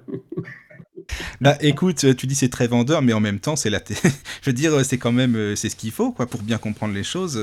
C'est la logique. C'est complémentaire. C'est bah complémentaire, voilà. Oui, c'est très complémentaire. Bon, après, tu me diras, ça va pas chercher très loin parce que le, le premier livre qui est sorti chez Bussière, il coûte 6 euros. Donc, euh, bon, ça va. Euh, on se ruine pas. non, non, franchement, non. Donc voilà, après, euh, je pense qu'il faut développer cette méthode. Une fois qu'on a bien réussi à, gérer cette méthode et à l'utiliser et à la mettre en œuvre, on peut passer effectivement au tirage de, de 12 cartes. mais maintenant, je connais des gens qui vont directement euh, sur le tirage des 12 cartes. Comme ils sont guidés à travers le livre et comme il y a des interprétations sur toutes les lames, il n'y a pas trop de risque et il n'y a pas trop de peur de se dire je ne vais pas y arriver, je ne vais pas comprendre, je ne vais pas m'en sortir, puisque de toute façon on est guidé de A à Z, du début jusqu'à la fin, et que toutes les interprétations des cartes sont toutes présentes dans le livre. D'ailleurs, euh, les, interprétations que tu as faites de chaque carte, euh, comment tu les as définies? Alors, je les ai définies par rapport au secteur qu'elles représentent sur euh, les roues astrologiques, comme je le disais tout à l'heure, soit par rapport au travail, soit par rapport à la santé, soit par rapport à la vie financière. En fin de compte, pour que ça colle avec chaque chose, on met en évidence la lame. Pour, pour donner un exemple concret, par exemple, si on parle, on va prendre la première, on va être très basique, on va prendre la lame du battleur, qui est donc, on l'a dit, la, lame numéro 1, la première lame du jeu. Cette lame, euh, elle dit, comme on l'a dit aussi, le début, le commencement, quelque chose qui se met en route. Donc, si elle se trouve dans la maison 6, je vais travailler sur le fait que c'est quelque chose qui est en rapport avec le travail, donc, ça veut dire quoi? Nouveau travail, apprentissage, mise en place de quelque chose de professionnel, euh, une nouvelle activité qui démarre, etc., etc. Donc, en fin de compte, c'est comme ça que j'ai construit ça. Si on met cette carte-là euh, après dans quelque chose qui est différent, qui va être, par exemple, qu'est-ce qu'on va dire, euh, la vie financière, donc qui est la maison 2, dans cette maison-là, ça veut vouloir dire qu'il y a soit quelque chose de nouveau qui arrive et qui fait rentrer de l'argent, soit on investit quelque chose euh, de nouveau dans la vie financière, soit on fait un nouveau placement, soit il y a de l'argent qui rentre par quelque chose de complètement nouveau et d'inattendu. Enfin voilà. En fin de compte, on adapte euh, à, chaque fois chaque chose de cette façon-là. Si c'est dans la maison 5, qui est la maison des amours, la carte euh, qui représente le battleur, qui est la 1, va indiquer une nouvelle relation automatiquement. En fin de compte, c'est très euh, simple quelque part. Il suffit de l'adapter à chaque euh, secteur de la vie. Oui, oui, c'est logique quand tu dis ça comme ça, mais c'est vrai que la manière dont tu l'as écrit, je veux dire, c'est tellement, c'est complet. Je veux dire, pour chaque lame et maison, tu as quand même écrit un texte conséquent. Je veux dire, c'est pas rien non plus, quoi. Donc, euh, c'était peut-être pas simple pour toi de bien chercher. C'est vrai que je vulgarise et que je vais pas donner. Non, non, non, non, bien sûr. Mais c'est pour donner euh, euh, un exemple concret et pour expliquer ce qui s'y passe. Après, comme on l'a expliqué, euh, chaque lame, euh, elle est détaillée sur une page entière pour euh, chaque maison. Donc, ça veut dire qu'il y a beaucoup plus d'explications que ce que je suis en train de donner. Là, c'est la synthèse. oui, oui, bien sûr. pour, pour expliquer simplement Je veux dire que que ça devait être- euh, voilà, s'il se trouve en maison 5, euh, qui représente les amours, donc c'est quelque chose de nouveau. Mais après, Oui. il y a plein de choses qui sont Mais après, ça détaillées. devait être, ça doit être complexe. Enfin, pour toi, j'imagine, moi, en lisant, bah, c'est évidemment, ça paraît simple à lire, ce qui est simple, mais à trouver les bons mots, la bonne manière d'expliquer, est-ce que pour toi, c'était pas trop compliqué, en fait, pour que ce soit accessible à tous, justement? Ben, à partir du moment où tu as écrit déjà plusieurs livres, euh, je dirais que Oui, en même temps, t'es- oui, c'est clair que tu, tu, tu- tu tu maîtrises arrives à acquérir une certaine euh, Oui. liberté d'écriture, mais une certaine technique, euh, une certaine façon d'écrire aussi, qui est ma façon à moi assez particulière de- d'employer certains mots et certaines phrases, et euh, voilà, et de construire un petit peu le livre. Donc, euh, je pense que j'aurais pas pu écrire ce livre-là euh, il y a 20 ans, euh, parce qu'il y a 20 ans, j'avais pas encore assez d'expérience et hum, parce que hum, ça aurait été trop complexe. Euh, en fin de compte, c'est une certaine maturité qu'il faut par rapport à Oui, ça. je comprends. Et puis, il faut, il faut une expérience aussi assez. hein, moi, je l'ai dit dans, dans le livre, d'ailleurs, dans le quatrième de couverture, où je dis que je- ça fait 30 ans que je fais ce métier. Et euh, en fin de compte, des fois, on me pose aussi la question, on me dit, mais combien de temps tu as mis pour écrire ce livre? Bah, Je dis, bah, j'ai mis 30 ans. Bah, en fait, c'est vrai, bah oui, Eh ouais. Bah oui, parce que euh, en fin de compte, c'est toute l'expérience de toute ma vie professionnelle qui se retrouve dans ce livre. Donc, c'est tout ce qui a été accumulé. Et même effectivement, après, euh, noir sur blanc, sur papier, quand tu le fais, ça ne te prend pas effectivement 30 ans pour l'écrire. Mais c'est euh, voilà, le fait de dire, si j'avais pas eu toute l'expérience que j'ai, euh, j'aurais pas pu écrire ce livre, tout simplement, quoi. Euh, c'est comme quand tu demandes à quelqu'un qui démarre quelque chose et qui fait un apprentissage, tu peux pas lui demander de faire une thèse euh, alors qu'il est en train d'apprendre et qu'il démarre quelque chose. Euh, sa thèse, il va la faire au bout de quelques temps quand il aura bien cerné son sujet. Là, c'est pareil, ce livre sur les maisons astrologiques, c'est un petit peu ma thèse sur le tarot, d'une certaine façon. Et d'ailleurs, quelle est la, la lame du tarot que tu préfères? Alors, moi, j'aime beaucoup l'étoile. Euh, parce que c'est des, ça, représente, ça représente les étoiles déjà, parce que ça représente le milieu artistique et que je suis très en harmonie avec ce milieu, et parce que j'ai un côté très communicatif, créatif, etc. Et que j'ai toute ma carrière travaillé beaucoup euh, dans ce milieu artistique. Euh, voilà, et c'est une lame qui est très positive et qui généralement apporte euh, beaucoup de choses.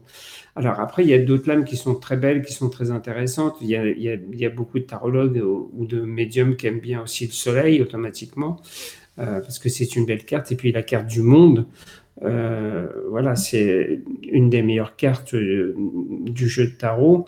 Et c'est d'ailleurs cette carte-là qu'on avait mis en, couverture de mon livre Comment tirer le tarot de Marseille, parce qu'on trouvait que hum, c'était intéressant et parce que cette carte avait été reprise plusieurs fois aussi sur euh, les jeux de cartes. Euh, donc on avait, hum, on s'était dit peut-être que les gens vont faire le parallèle entre le jeu de cartes et euh, le livre, c'est un peu ce qui s'est passé, euh, parce qu'on a pris les mêmes codes couleurs aussi. Et en fin de compte, euh, voilà, ce, ce, livre, il a euh, quelque chose qui le rapproche un peu du jeu de chez Grimaud qui est vendu avec euh, sur la couverture du packaging de, du jeu de cartes, la carte du monde. Oui, c'est celle qui est. Elles sont magnifiques, mais la carte l'étoile, c'est ma préférée aussi. Toi aussi? Ouais, ouais, ouais. Ouais, ouais. elle est très belle cette carte, et puis euh, je trouve qu'elle exprime bien le côté artistique, euh, qu'elle exprime bien euh, toutes ces choses-là. Oui, l'étoile, c'est euh, une femme qui est nue, et il y a plein, plein d'étoiles autour. Elle est dans un. à l'extérieur, en fait, ouais. Et elle a des, je crois que c'est des jarres en fait, où elle verse de l'eau en fait devant elle. Et en fin de compte, c'est euh, une carte qui euh, qui est très parlante pour moi. Enfin, toutes les autres sont très parlantes aussi, hein, mais euh, je, je, je, je, pense que voilà, pour les gens qui ont un rapport avec l'artistique, automatiquement, on, se retrouve assez facilement dedans, quoi. Oui, donc en fait, il y a pas mal de monde qui doivent s'y retrouver, parce que je pense qu'il y a de plus en plus d'artistes quand même. C'est une période qui veut ça. Oui, oui, oui. Et euh, non, puis elle est très harmonieuse, elle est très, euh, enfin voilà. Et puis après, j'aime bien le monde, effectivement. C'est une carte qui est, euh, voilà, parce que c'est l'ouverture sur l'étranger, c'est l'ouverture sur plein de choses, c'est sur les autres. Oui, oui, c'est voilà, il y, a, quelque chose de très je trouve intéressant. Que même les noms des lames, tu sais, c'est toujours un peu mystérieux, quoi. La papesse, le monde, toutes ces, ces, ces lames. Je mm. trouve que, tu vois, rien que les noms, déjà, en fait, quand tu les entends, tu te dis, tiens, qu'est-ce que c'est que ça euh, Ça donne envie d'aller plus loin, en fait, de comprendre ce que mm. c'est, quoi. L'ermite, euh, la route fortune, qu'est-ce que c'est que tout ça Moi, au début, je t'assure, il y a des années, quand j'ai entendu parler de ça, je me suis dit, mais qu'est-ce que c'est? Mais ça m'a tellement intrigué que c'est là que j'ai voulu aller plus loin, euh, voir ce que c'était, quoi, tu vois mm. Alors, ce qui, est, ce qui est quand même très intéressant, c'est que on, développe toute son intuition et, toute cette technique et sa façon de travailler, parce qu'il y a un côté technique aussi dans tout ça, euh, qui s'arrête toujours aux 22 lames majeures du tarot de Marseille, parce qu'en fin de compte, les lames 22 sont suffisantes pour faire de la voyance. Ah oui, oui. Et, euh, avec ça, euh, voilà, c'est, on, est, on a vraiment quelque chose de complet sous la main pour travailler et euh, étudier et mettre les choses en place. Quoi. Oui, mais les lames euh, mineures, elles sont aussi euh, importantes pour d'autres choses en fait. Non, en fin de compte, les, mineurs, c'est les mineurs. Après, c'est l'équivalent de ce qu'on trouve dans dans les cartes ordinaires avec d'une certaine façon le pic, le carreau, le trèfle, et, etc. Mais alors, moi, j'ai jamais accroché avec les lames mineures. Ah d'accord je trouve que ça n'a pas vraiment une importance capitale. Euh, et j'ai jamais, euh, enfin voilà, et tous les gens que j'ai rencontrés dans ma carrière, euh, j'ai jamais rencontré personne qui utilisait les lames mineures. Bah, tu sais, moi j'ai entendu pas mal de, de, médiums ou voyants, et je t'assure, pareil, comme toi, personne ne m'a parlé des lames mineures, quoi. C'est toujours les lames hmm. majeures, les, ouais, en priorité, enfin c'est même pas qu'en priorité, c'était toujours comme ça, oui. Oui, parce que c'est comme ça que ça se définit et c'est comme ça que ça se travaille et c'est je enfin, il y a tellement de choses à faire et tellement de choses à dire, euh, uniquement avec, euh, les lames majeures qu'il n'y a pas besoin de s'embêter avec les mineurs. Et je dirais que à la limite, là encore, les gens qui vont utiliser en plus les lames mineures sur les lames majeures, c'est souvent des gens qui n'ont pas confiance en eux ou qui ont besoin d'être rassurés d'une façon tellement extrême ah, qu'ils vont chercher encore un peu plus de détails, de choses euh, qui mais ils trouvent, oui, mais ils trouvent encore moins. Ils trouvent encore moins s'ils cherchent comme ça. Oui, parce qu'on se noie carrément dans, dans toutes les cartes. Et, et, on est un peu perdu par rapport à ça et ça n'a pas de ça n'a pas de raison d'être en fin de compte quoi. Je pense que là c'est vraiment suffisant. Euh, quand, quand, quand, tu fais des cours euh, ou quand tu apprends euh, par rapport à des stages, des formations, des choses comme ça, on, apprend que sur les 22 arcanes majeures, on n'apprend pas sur les mineurs, parce que ça prendrait beaucoup trop de temps, ça serait beaucoup trop complexe et ça n'apporterait pas grand-chose de plus. Quoi. Et quand tu regardes tous les ouvrages qui existent euh, sur euh, les cartes, euh, les livres qui parlent des arcanes majeurs sont beaucoup plus importants que les mineurs. Oui, c'est vrai. Oui, oui. Et pour... il y en a beaucoup, hein, pourtant, des ouvrages. Ouais. Et ce qui est assez marrant d'ailleurs, c'est. Moi, j'ai eu, quand on a sorti le, le livre chez Bussière, j'ai eu beaucoup de réticence pour sortir ce livre parce que je me suis dit, il existe tellement de livres sur le tarot que ça va être un livre de plus qui va se noyer complètement dans les autres. Et en fin de compte, ça n'a pas du tout été le cas. Et là, c'est pareil pour euh, le livre sur la roue du tarot. En fin de compte, euh, il existe, on a regardé, il y a très très très peu de livres qui utilisent cette technique, qui est pourtant une technique euh, très intéressante. Bah, moi, vu, sincèrement, hein. je la connaissais pas. Avant de lire ton bouquin, je la connaissais pas du tout, quoi. J'en avais jamais Ouais. entendu parler. Voilà. Et en fin de compte, euh, du coup, il doit y avoir euh, une dizaine de livres, même pas à peine, sur, euh, sur ce, ce type de tirage. Et donc, j'ai trouvé intéressant euh, là aussi d'aller euh, là-dessus parce que ça permettait de, d'apporter mon- ma vision, euh, comme j'ai toujours fait aussi, des choses par rapport au tarot. Et du coup, je trouve que ça, hum, c'est pas prétentieux ce que je suis en train de dire, mais ça remplit d'une certaine façon un peu un vide qu'il y avait, quoi. Non, mais euh, c'est vrai de toute façon, donc euh, c'est pas prétentieux, c'est réaliste surtout. Parce que c'est vrai Mm. qu'il n'y avait pas, donc euh, c'est très bien d'avoir fait ça. Voilà, du coup, euh, bah, je pense que les gens vont se poser des questions, vont essayer de faire des tirages. Et comme je le disais tout à l'heure, l'important, c'est de commencer à faire un premier tirage, après de bien l'interpréter, d'interpréter aussi avec sa propre intuition, et puis après d'en faire un deuxième, un troisième, et, de- et après l'utiliser régulièrement. Euh, voilà, on peut l'utiliser hum, presque tout le temps, quoi.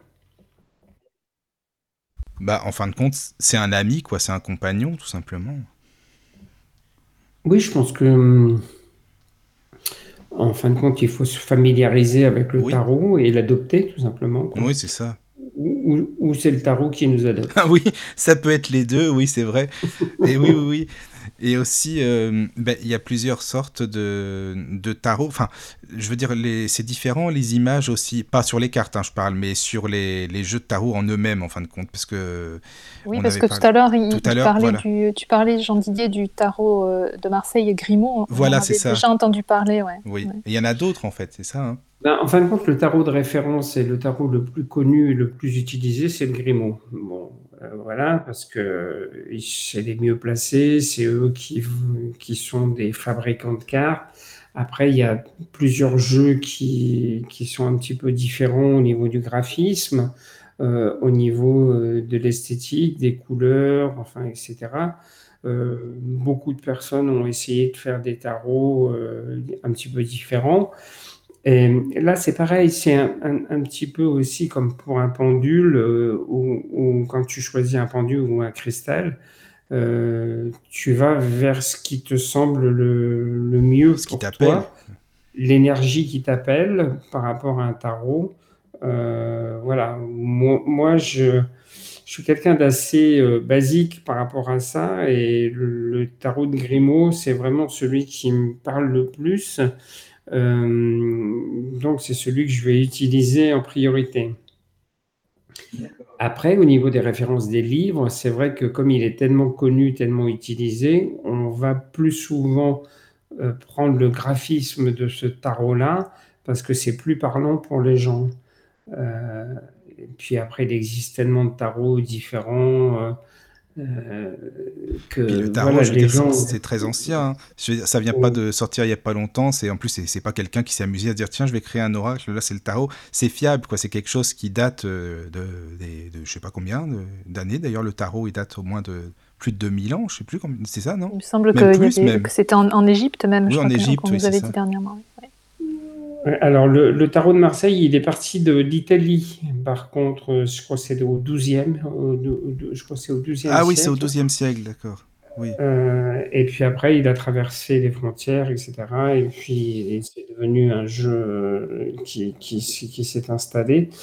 Euh, mais en fin de compte, euh, il y a eu des tarots qui ont existé depuis tout le temps, et il y a eu surtout des oracles, et puis des oracles maintenant, il y en a beaucoup. Euh, Mais c'est ce que j'allais te dire en fait. Enfin, je- je- en fait, sincèrement, moi, je vois pas l'intérêt. Enfin, je comprends pas le truc de se dire tiens, on va toujours sortir un nouvel oracle et puis moi j'ai sorti un oracle et l'autre personne aussi. Enfin, je comprends pas le principe en fait du, du truc, tu vois en fait. je crois que c'est plus une question une de d'ego, quelque part. Ah oui, ah oui, oui, oui, d'accord. Bah oui, oui, après tout, oui, je comprends bien. Oui, c'est moi qui ai Euh, sorti cet oracle. Après tout, c'est vrai que c'est Voilà, pas. puis c'est une question de mode. Alors après, il faut savoir une chose aussi, c'est qu'il y a souvent des éditeurs euh, qui sont très en demande sur ce genre de choses parce que depuis des années, il y a énormément et de plus en plus aussi de collectionneurs. Alors, donc, il y a déjà une très très grosse partie des gens qui achètent uniquement pour des collections. Et ça, on a l'impression que c'est pas beaucoup, mais si, il y en a énormément. Euh, et après, il y a tous les gens qui veulent euh, changer de tarot parce qu'ils en ont marre d'utiliser un tarot et qui veulent interpréter des cartes avec quelque chose de différent et de nouveau. Donc voilà. et, puis à côté de ça, il y a tous les médiums qui cherchent à se démarquer en voulant créer, leur propre tarot. Mais il y en a très très peu euh, qui sont référencés et qui sont élus, comme dit. Il y a beaucoup, il, y a, beaucoup de gens sur le marché. J'imagine, qui se vendent. Il y en a peu parce que bon, mais c'est, je crois que tu as raison. Moi, je pense que c'est l'ego aussi en fait, hein, de se dire c'est moi qui ai créé cet oracle, voilà, c'est le meilleur. Enfin bon, ils vont pas dire c'est le meilleur, mais ils en pensent pas moins certainement quoi. Sinon, ils l'auraient mmh. pas créé. Donc c'est, vrai que je pense. Oui, puis il y a aussi beaucoup ce, ce, phénomène que les éditeurs euh, euh, sont à la recherche de, nouveautés tout le temps, de nouveaux tarots. Euh, et, d'auteurs aussi, parce que, en fin de compte, il y a énormément de gens qui écrivent, mais sur des sujets. Et euh, moi, j'ai souvent des, comment dire, des maisons d'édition qui viennent vers moi pour me proposer des sujets ou des livres. Et c'est assez incroyable parce que moi, j'avais été contacté par un directeur de collection, euh, c'est passé cette semaine. Euh, j'ai beaucoup rigolé par rapport à ça parce que j'ai, il y a plus d'un an de ça, il y a un éditeur euh, qui m'a contacté pour me demander un livre sur le paranormal. Et il m'a dit, bon, je sais que vous êtes un peu expert du paranormal, donc est-ce que vous pourriez nous faire un livre sur le paranormal, etc. et tout. J'ai dit, ben, oui, on peut y réfléchir. Donc, je propose quelque chose. Et puis, en fin de compte, j'en entends plus parler du tout. Alors, après, c'est vrai qu'il y a eu le confinement, le premier oui, confinement, le deuxième confinement. Il aurait pu quand même te rappeler, quoi. Voilà. Et... Mais plus de nouvelles du tout, du tout, du tout. Moi, j'envoie des mails régulièrement pour avoir des nouvelles, pas de nouvelles. et là, cette semaine, euh, je reçois un coup de téléphone. Bonjour, c'est moi, je vous rappelle, vous vous rappelez euh, je vous avais appelé pour un livre. Je dis oui, il y a plus d'un an quand même. bah écoute, il vaut mieux tard que jamais, comme on dit. Après voilà, tout. et il me rappelait comme une fleur en disant ça y est, j'ai trouvé. c'est bon, d'accord, super. J'ai trouvé un accord pour faire le livre. Enfin, et donc tu vas le faire alors? Non. Non, tu vas pas le faire. Parce que en fin de compte, j'ai plusieurs livres qui sortent et en fin de compte, euh, les éditeurs n'aiment pas. Euh, c'est la concurrence euh, après enfin, c'est pas ça, c'est qu'ils n'aiment pas que plusieurs livres sortent en même temps et chez plusieurs éditeurs différents, parce qu'en fin de compte, ça mange euh, la promo d'un livre. Ce qui peut se oui, ça peut hein. se comprendre en même temps.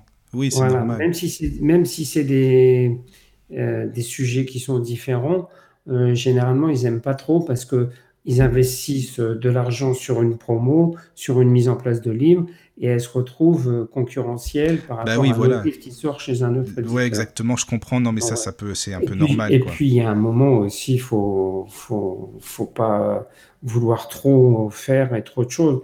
Alors, je dis pas que je le ferai pas un jour. Peut-être que je le ferai. Euh, et d'ailleurs, il m'a dit bon, si, si j'arrive pas au bon moment, j'arrive pas au bon moment, mais on peut rester en contact et on se rappellera. Euh, oui, voilà, ça sera peut-être un jour. Mais, voilà, mais ce qui est, ce qui est marrant, c'est que les éditeurs, euh, voilà, ils viennent chercher des auteurs, ils piochent à droite, à gauche, et puis quand tu as fait un ou deux succès, bah, automatiquement, du coup, ils se disent pourquoi ils n'en feraient pas un chez Allez, c'est parti, il peut nous en refaire un bouquin. Parce que là, on à peu près, hein, tu en as fait combien, tu en as sorti combien de livres depuis que tu fais ça depuis 30 ans, quoi, finalement?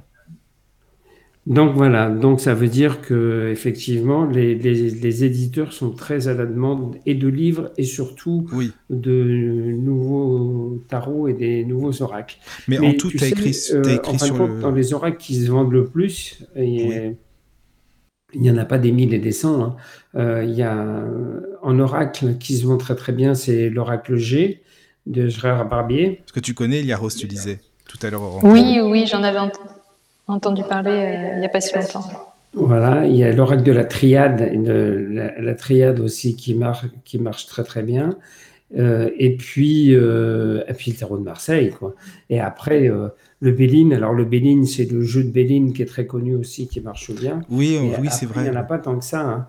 Après, il y a quelques, quelques, quelques-uns qui, qui, tournent, qui marchent un peu, mais ça ne se vend pas des, des, des grandes quantités. quoi.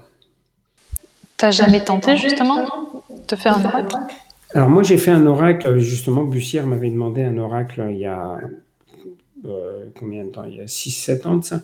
Et j'ai fait un oracle euh, qui s'appelle l'oracle hindou des dieux de la sagesse, qui est basé sur quelque chose d'assez spirituel et sur, et sur toutes les divinités hindoues, euh, qui est un oracle qui marche pas mal qui, a une, façon de fonctionner qui est aussi très différente de tous les autres jeux de cartes, parce que là, par contre, on utilise une seule carte par tirage, donc du coup, tout est hyper simplifié.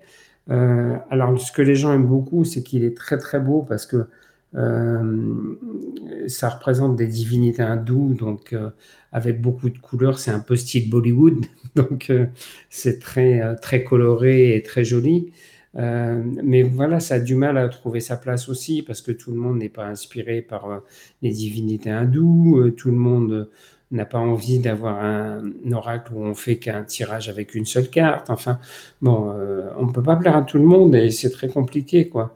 et là, je l'ai fait vraiment sur la demande de mon éditeur de l'époque. Mais voilà, bon, c'est c'est un, oracle qui marche, qui se vend toujours oui, d'ailleurs. Comme on disait, après, ça parle à, certaines personnes. Quoi. Oui, et puis après, ça parle à certaines personnes, comme on disait tout à l'heure. Voilà, il y en a qui aimeront le tarot de Marseille, et puis d'autres cet oracle-là, c'est tout, quoi. C'est normal. Mm, mm. Et je voulais, j'avais une question aussi, bah justement, comme on est sur euh, Witches Radio, euh, c'est euh, la radio, comme je te l'expliquais, où on parle beaucoup de magie, de sorcellerie, entre autres, hein, voilà.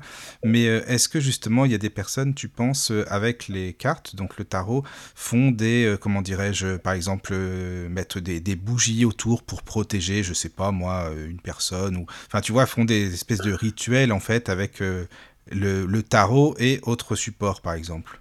Oui, oui, mais tu fais très bien parce que je suis en train de travailler sur ça. ah bah d'accord, bah, c'est bon. Alors, écoute, tant mieux si je t'ai posé la question. je suis en train de préparer un livre qui aura un rapport euh, non seulement avec les tarots, mais avec euh, aussi les cristaux. Et voilà, donc là, on est en train de travailler là-dessus et on est en train de mettre tout ça en place.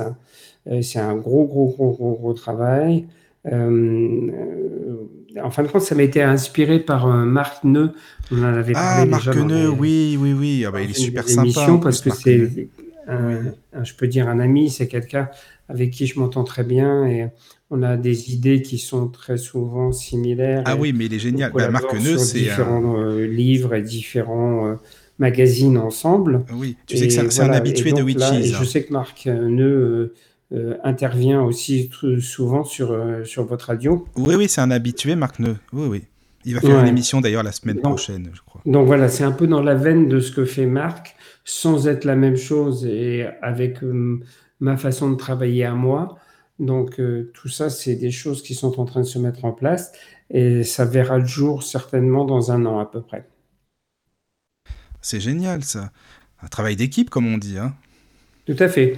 Alors, par contre, Marc n'interviendra pas dans le livre. Lui, on en a parlé, on en a, on a travaillé ensemble sur différents euh, sujets en dehors de ce livre. Là, le livre, c'est, je l'écris euh, tout seul de mon côté.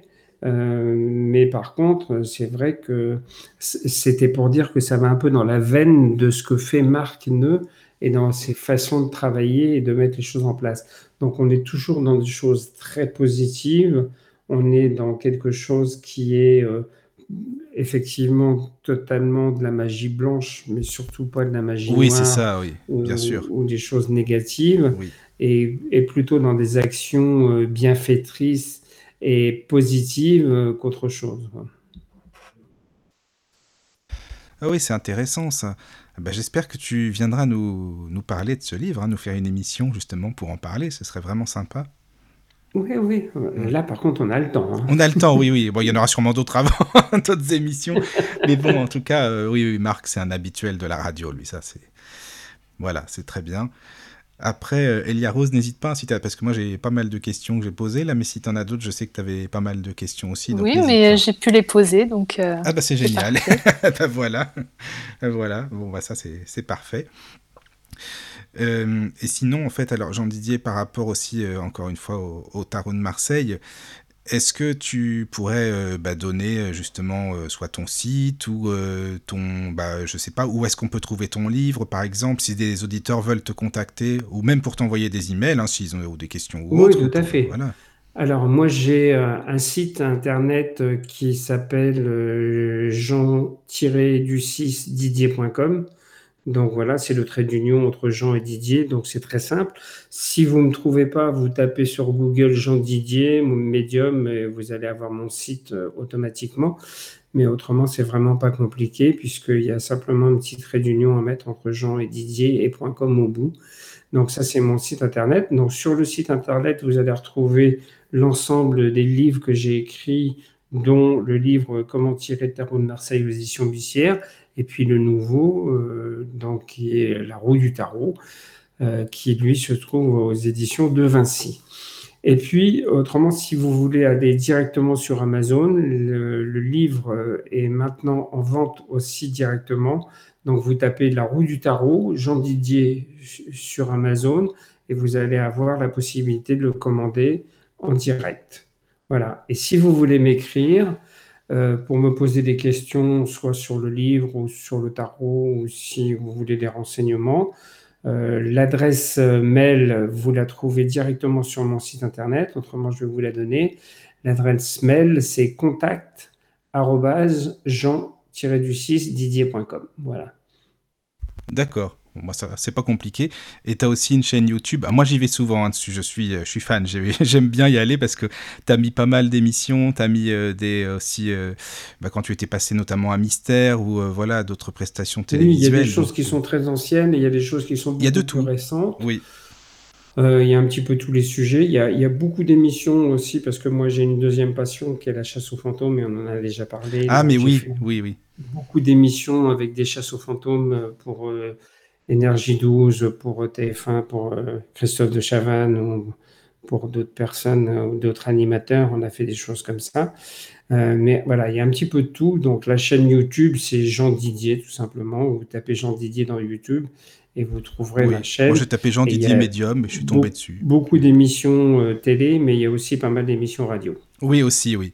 Dont la fameuse émission où tu as bluffé le fameux auditeur qui n'y croyait pas du tout, quoi.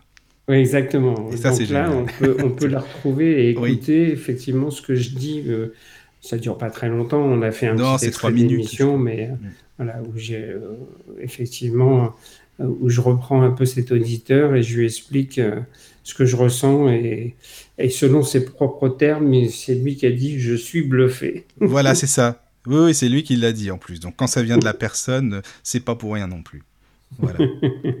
Donc n'hésitez pas, hein, surtout euh, aller voir euh, la chaîne de Jean Didier, et puis à lui écrire, voilà, faut pas hésiter. Le but, c'est ça aussi, c'est que les auditeurs euh, puissent entrer en contact, bien sûr, avec les invités. C'est tout à fait normal. C'est une petite famille, il hein, faut le dire. Hein, la radio, c'est comme ça.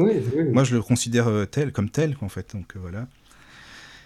Et puis, ben, Jean Didier, encore une fois, je te remercie hein, vraiment d'avoir participé. Une troisième fois, tu vois, jamais 203, à une émission avec nous. Oui, bah, j'espère qu'il y en aura d'autres. Ah, bah, il y en aura d'autres si tu plaisir. veux. Ah, oui, oui, au contraire, avec grand plaisir. Et puis, je te remercie aussi, Elia Rose, d'avoir été là. De, avec plaisir. De nous avoir aussi épaulés pour les emails et pour, euh, bah, pour tes questions aussi, parce que c'est toujours enrichissant qu'on soit plusieurs aussi pour débattre comme ça. Voilà, voilà. Je vous remercie et puis je vous souhaite à tous euh, une très bonne nuit. Prenez soin de vous surtout. Et quant à moi, je vous dis à très bientôt sur Witches Radio. Witchesradio.fr vous présente votre émission De l'autre côté du miroir.